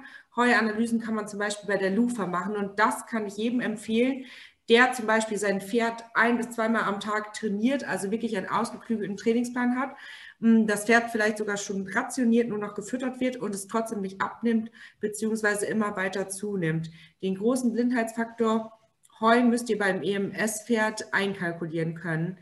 Fütterungspausen dürfen trotzdem nicht länger als drei bis vier Stunden sein. Das habe ich vorhin ebenfalls schon mal gesagt. Aber hier ist besonders wichtig, darauf zu achten, ähm, damit die Pferde nicht zusätzlich noch Stress bekommen, weil das, was Stress im Körper verursacht, hat Brit ja eingehend schon erklärt. Der Stoffwechsel muss im Schuss sein, deswegen macht es Sinn, einfach eben phytomedizinisch oder homöopathisch hier zu unterstützen. Aber nicht nur der Stoffwechsel, sondern auch die Hufe müssen in Ordnung sein. Ein Pferd, was zum Beispiel dauerhaft fühlig ist oder dauerhaft Hufschmerzen hat, was auch immer jetzt genau am Huf los ist, wird sich ja automatisch niemals so viel bewegen. Und Schmerz verursacht halt auch immer einen körperlichen Stress. Was auch ebenfalls sein kann, ist, dass wenn Pferde einen deutlichen Mineralmangel haben oder einen deutlichen Spurenelementmangel, kann es dazu führen, dass Pferde unkontrolliert fressen, weil sie einfach diesen Mangel decken wollen. Also das Pferd an sich will gar nicht so viel Heu oder so viel Stroh fressen, aber versucht darüber das fehlende ähm, Spurenelement oder das fehlende Mengenelement eben auszugleichen. Wir sollten einem EMS-Pferd voluminöse, energiearme Rationen füttern. Also das Pferd sollte mehr als genug Rohphase bekommen. Es sollte den Kaumuskel richtig beanspruchen können, aber es muss eben kohlenhydratarm sein. Ein Mineralfutter angepasst auf das Pferd, auf die Bedürfnisse des Pferdes sind wichtig. Also wir kennen einige Rassen, zum Beispiel der Tinker, viele spanische Rassen, das Shetlandpferd oder auch das Islandpferd, neigen eher dazu, dass sie viele Spurenelemente brauchen ähm, oder deutlich höheren Spurenelementgehalt haben. Allerdings muss man hier sagen, die Forschung und die Referenzwerte in Laboren sind meistens noch nicht so weit erforscht und ausgeklügelt, als dass man wirklich sagen kann, was da die Optimalwerte in den Blutanalysen sind. Sicherlich macht es immer Sinn, im Fellwechsel zu unterstützen und hier kommt es natürlich auf euer Fütterungsmanagement an. Wenn ihr eh schon kräuterreich füttert oder jahreszeitlich angepasst füttert, müsst ihr am Mineralfutter bestimmt weniger substituieren, als wenn das völliges Neuland für euch ist. Ich habe in einer ganz interessanten Studie in der Vorbereitung auf dieses Webinar gelesen, dass bis zu 90 Prozent der Hufrehe ähm, durch Hormonstörungen ausgelöst werden, also sei es jetzt EMS oder Cushing. Es ist nicht immer so, dass ähm, wir erst EMS oder Cushing diagnostizieren und dann Hufrehe bekommen, aber es bedeutet natürlich im Umkehrschluss auch, dass man mh, hm, Hufrehe, wie wir das im ehemaligen Webinar haben, halt nicht alleine nur therapieren sollten oder symptomatisch behandeln sollten, was ja oft leider im Moment der Fall ist, sondern immer ein Pferd, was einmal eine Hufrehe hatte, ist chronisch erkrankt, sollte aber nicht nur auf die Hufrehe be äh, beachtet werden, sondern eben auch, ob es eben EMS oder Cushing hat. Chromhaltige Futtermittel. Wir hatten vorhin die, ähm, die Anmerkung, dass PSSM-Pferde nicht chromhaltig gefüttert werden sollen. Ja, das ist richtig. Nichtsdestotrotz kann ein EMS-Pferd, wenn es abgesichert ist, dass es kein PSSM hat, sehr gut chromhaltig gefüttert werden. Hier muss man ein bisschen vorsichtig sein. Man weiß, dass Chromhefe dazu führen kann, dass Fetteinlagerungen reduziert werden. Aber Chromhefe ist in Deutschland ähm, nicht erlaubt, an, also es ist nicht erlaubt, Chromhefe als Futtermittel auf den Markt zu bringen oder Chromhefe an Pferde zu verfüttern. Hier gibt es trotzdem Möglichkeiten, sich diese zu besorgen. Ich sage jetzt nicht, ob es gut oder schlecht ist. Wir haben aber Alternativen auf dem Markt. Zum Beispiel die Firma Derby Med hat das Crosolin auf den Markt gebracht. Das habe ich selber tatsächlich in meiner Stute schon gefüttert. Das ähm, enthält sehr chromhaltige Pflanzen und ich kann nur aus meinem Erfahrungsbericht sagen, das ist jetzt nicht repräsentativ. Ich habe es während der Weidezeit meiner Stute gefüttert und es war tatsächlich so, die hatte jetzt keine harten Fetteinlagerungen, die wird auch richtig trainiert, aber es war deutlich zu merken, dass sie mehr Futterpausen gemacht hat und dass die Fetteinlagerungen weniger wurden. Hier ist die Frage, war es Zufall? Meiner Meinung nach nicht. Ähm, ich weiß, dass Derby Med falls ihr Interesse habt, Proben kostenlos rausschickt. Schreibt die mal auf Instagram, Facebook oder per E-Mail an, ähm, wer da Interesse hat. Meine Stute hat es gut gefressen, ist eine Pelletform, sagt aber auch nichts aus, weil meine Stute ähm, fast alles frisst, ehrlich gesagt. Wir haben ja oft als Ursachen von EMS eine Überversorgung. Deswegen ist es so wichtig, dass die Pferde eben nicht mehr mit Energie überversorgt werden. Britt hatte es vorhin schon angesprochen, dass äh, der Darm muss im Gleichgewicht bleiben. Wenn der Darm nicht im Gleichgewicht bleibt oder eben auch der Stoffwechsel bzw. die Leber, kann eine Verdauung und eine Resorption der Nährstoffe nicht richtig funktionieren und auch Mineralien und Spurenelemente können nicht richtig aufgenommen werden. Das bedeutet, dass deswegen das Pferd per se wieder in eine Mangelsituation reinkommen kann, obwohl wir zum Beispiel Mineralfutter bedarfsgerecht füttern. Das darf man nicht beachten, nur weil wir Bedarf, ähm, nicht vernachlässigen. Nur weil wir bedarfsgerecht füttern, heißt es nicht, dass auch wirklich alles im Pferdekörper ankommt. Wenn wir einmal eine Folie weitergehen,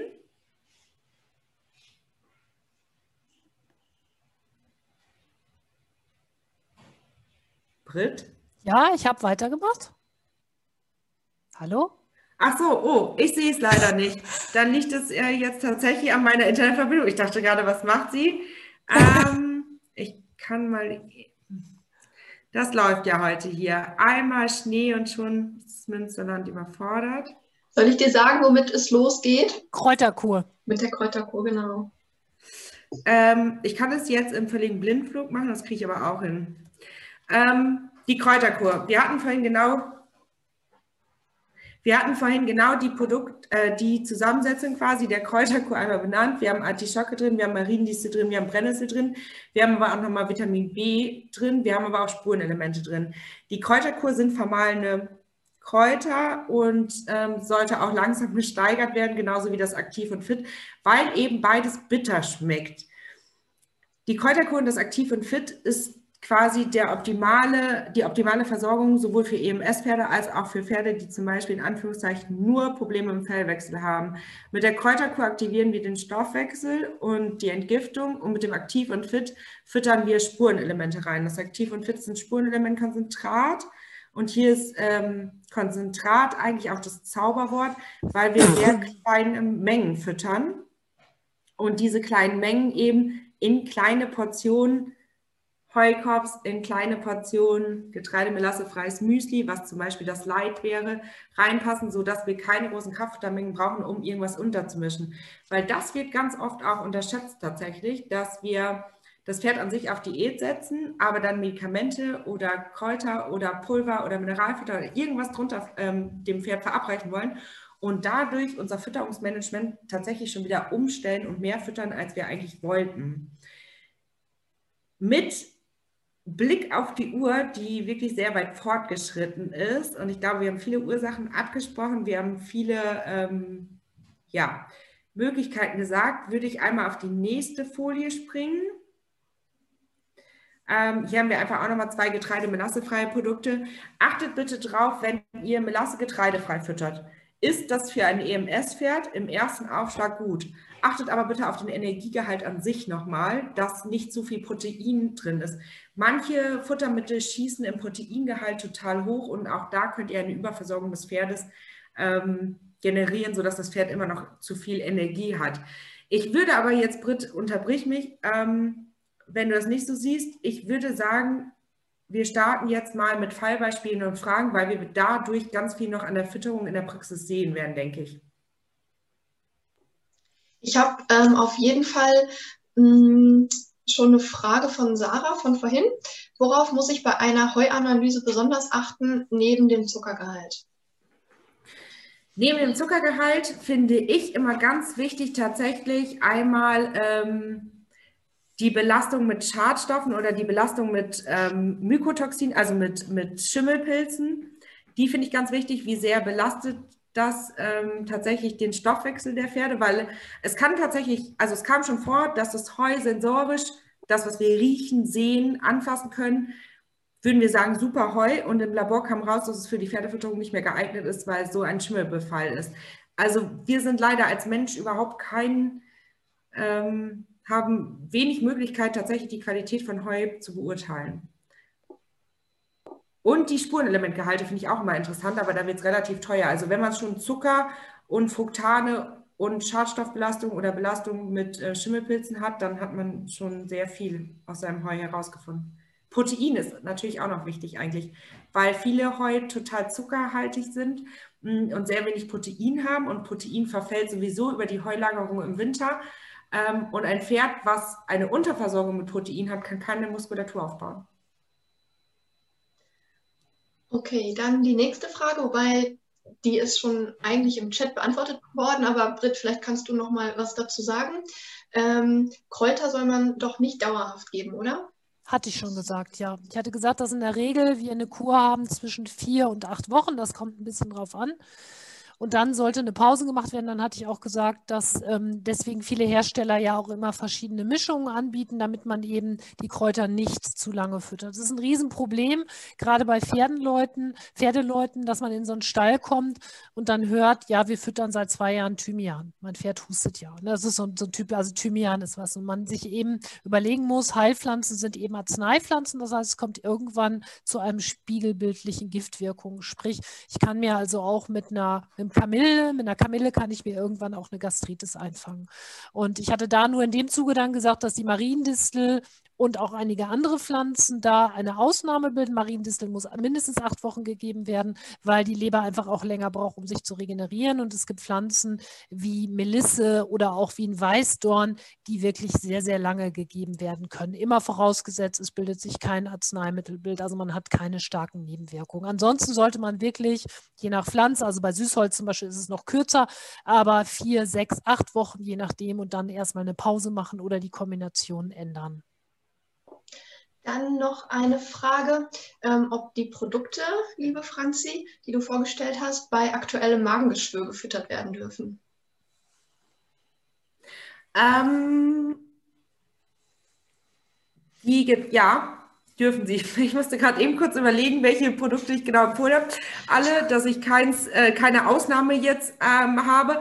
Ja, also bei aktuellen Magengeschwüren immer wichtig, auch getreidefrei zu ernähren, weil Getreide einfach nochmal die Magensäureproduktion anregt. Hm, die optimale Fütterung wäre sicherlich da äh, so das Light, das Mesh Light und dann je nachdem gucken, was ihr für ein Mineralfutter habt, wodurch das Pferd in Magengeschwür quasi gerutscht ist. Da gibt es ja immer viele Ursachen für. Ähm, genau, aber die Produkte gehen ja. Sehr gut sogar. Dann habe ich tatsächlich keine weiteren Fragen mehr und auch kein Fallbeispiel. Oder hat noch jemand von euch äh, Fragen? Ihr dürft euch auch gerne freischalten.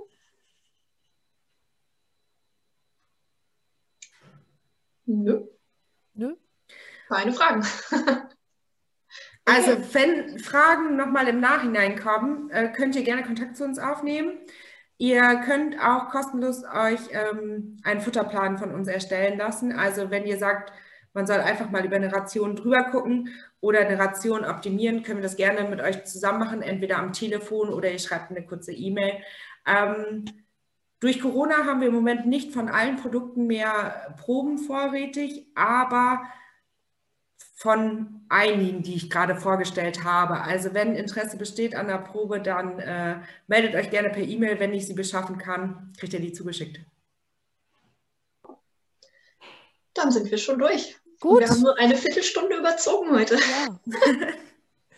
Ja, dann hoffe ich, es hat ein bisschen Spaß gemacht. Ihr konntet das ein oder andere Neue da vielleicht mitnehmen. Das weiß ich natürlich nicht. Wir wissen ja nie, auf welchem Stand ihr seid. Das sollte ja jetzt hier auch tatsächlich eine Einführung in die Erkrankung sein und so ein bisschen das drumherum.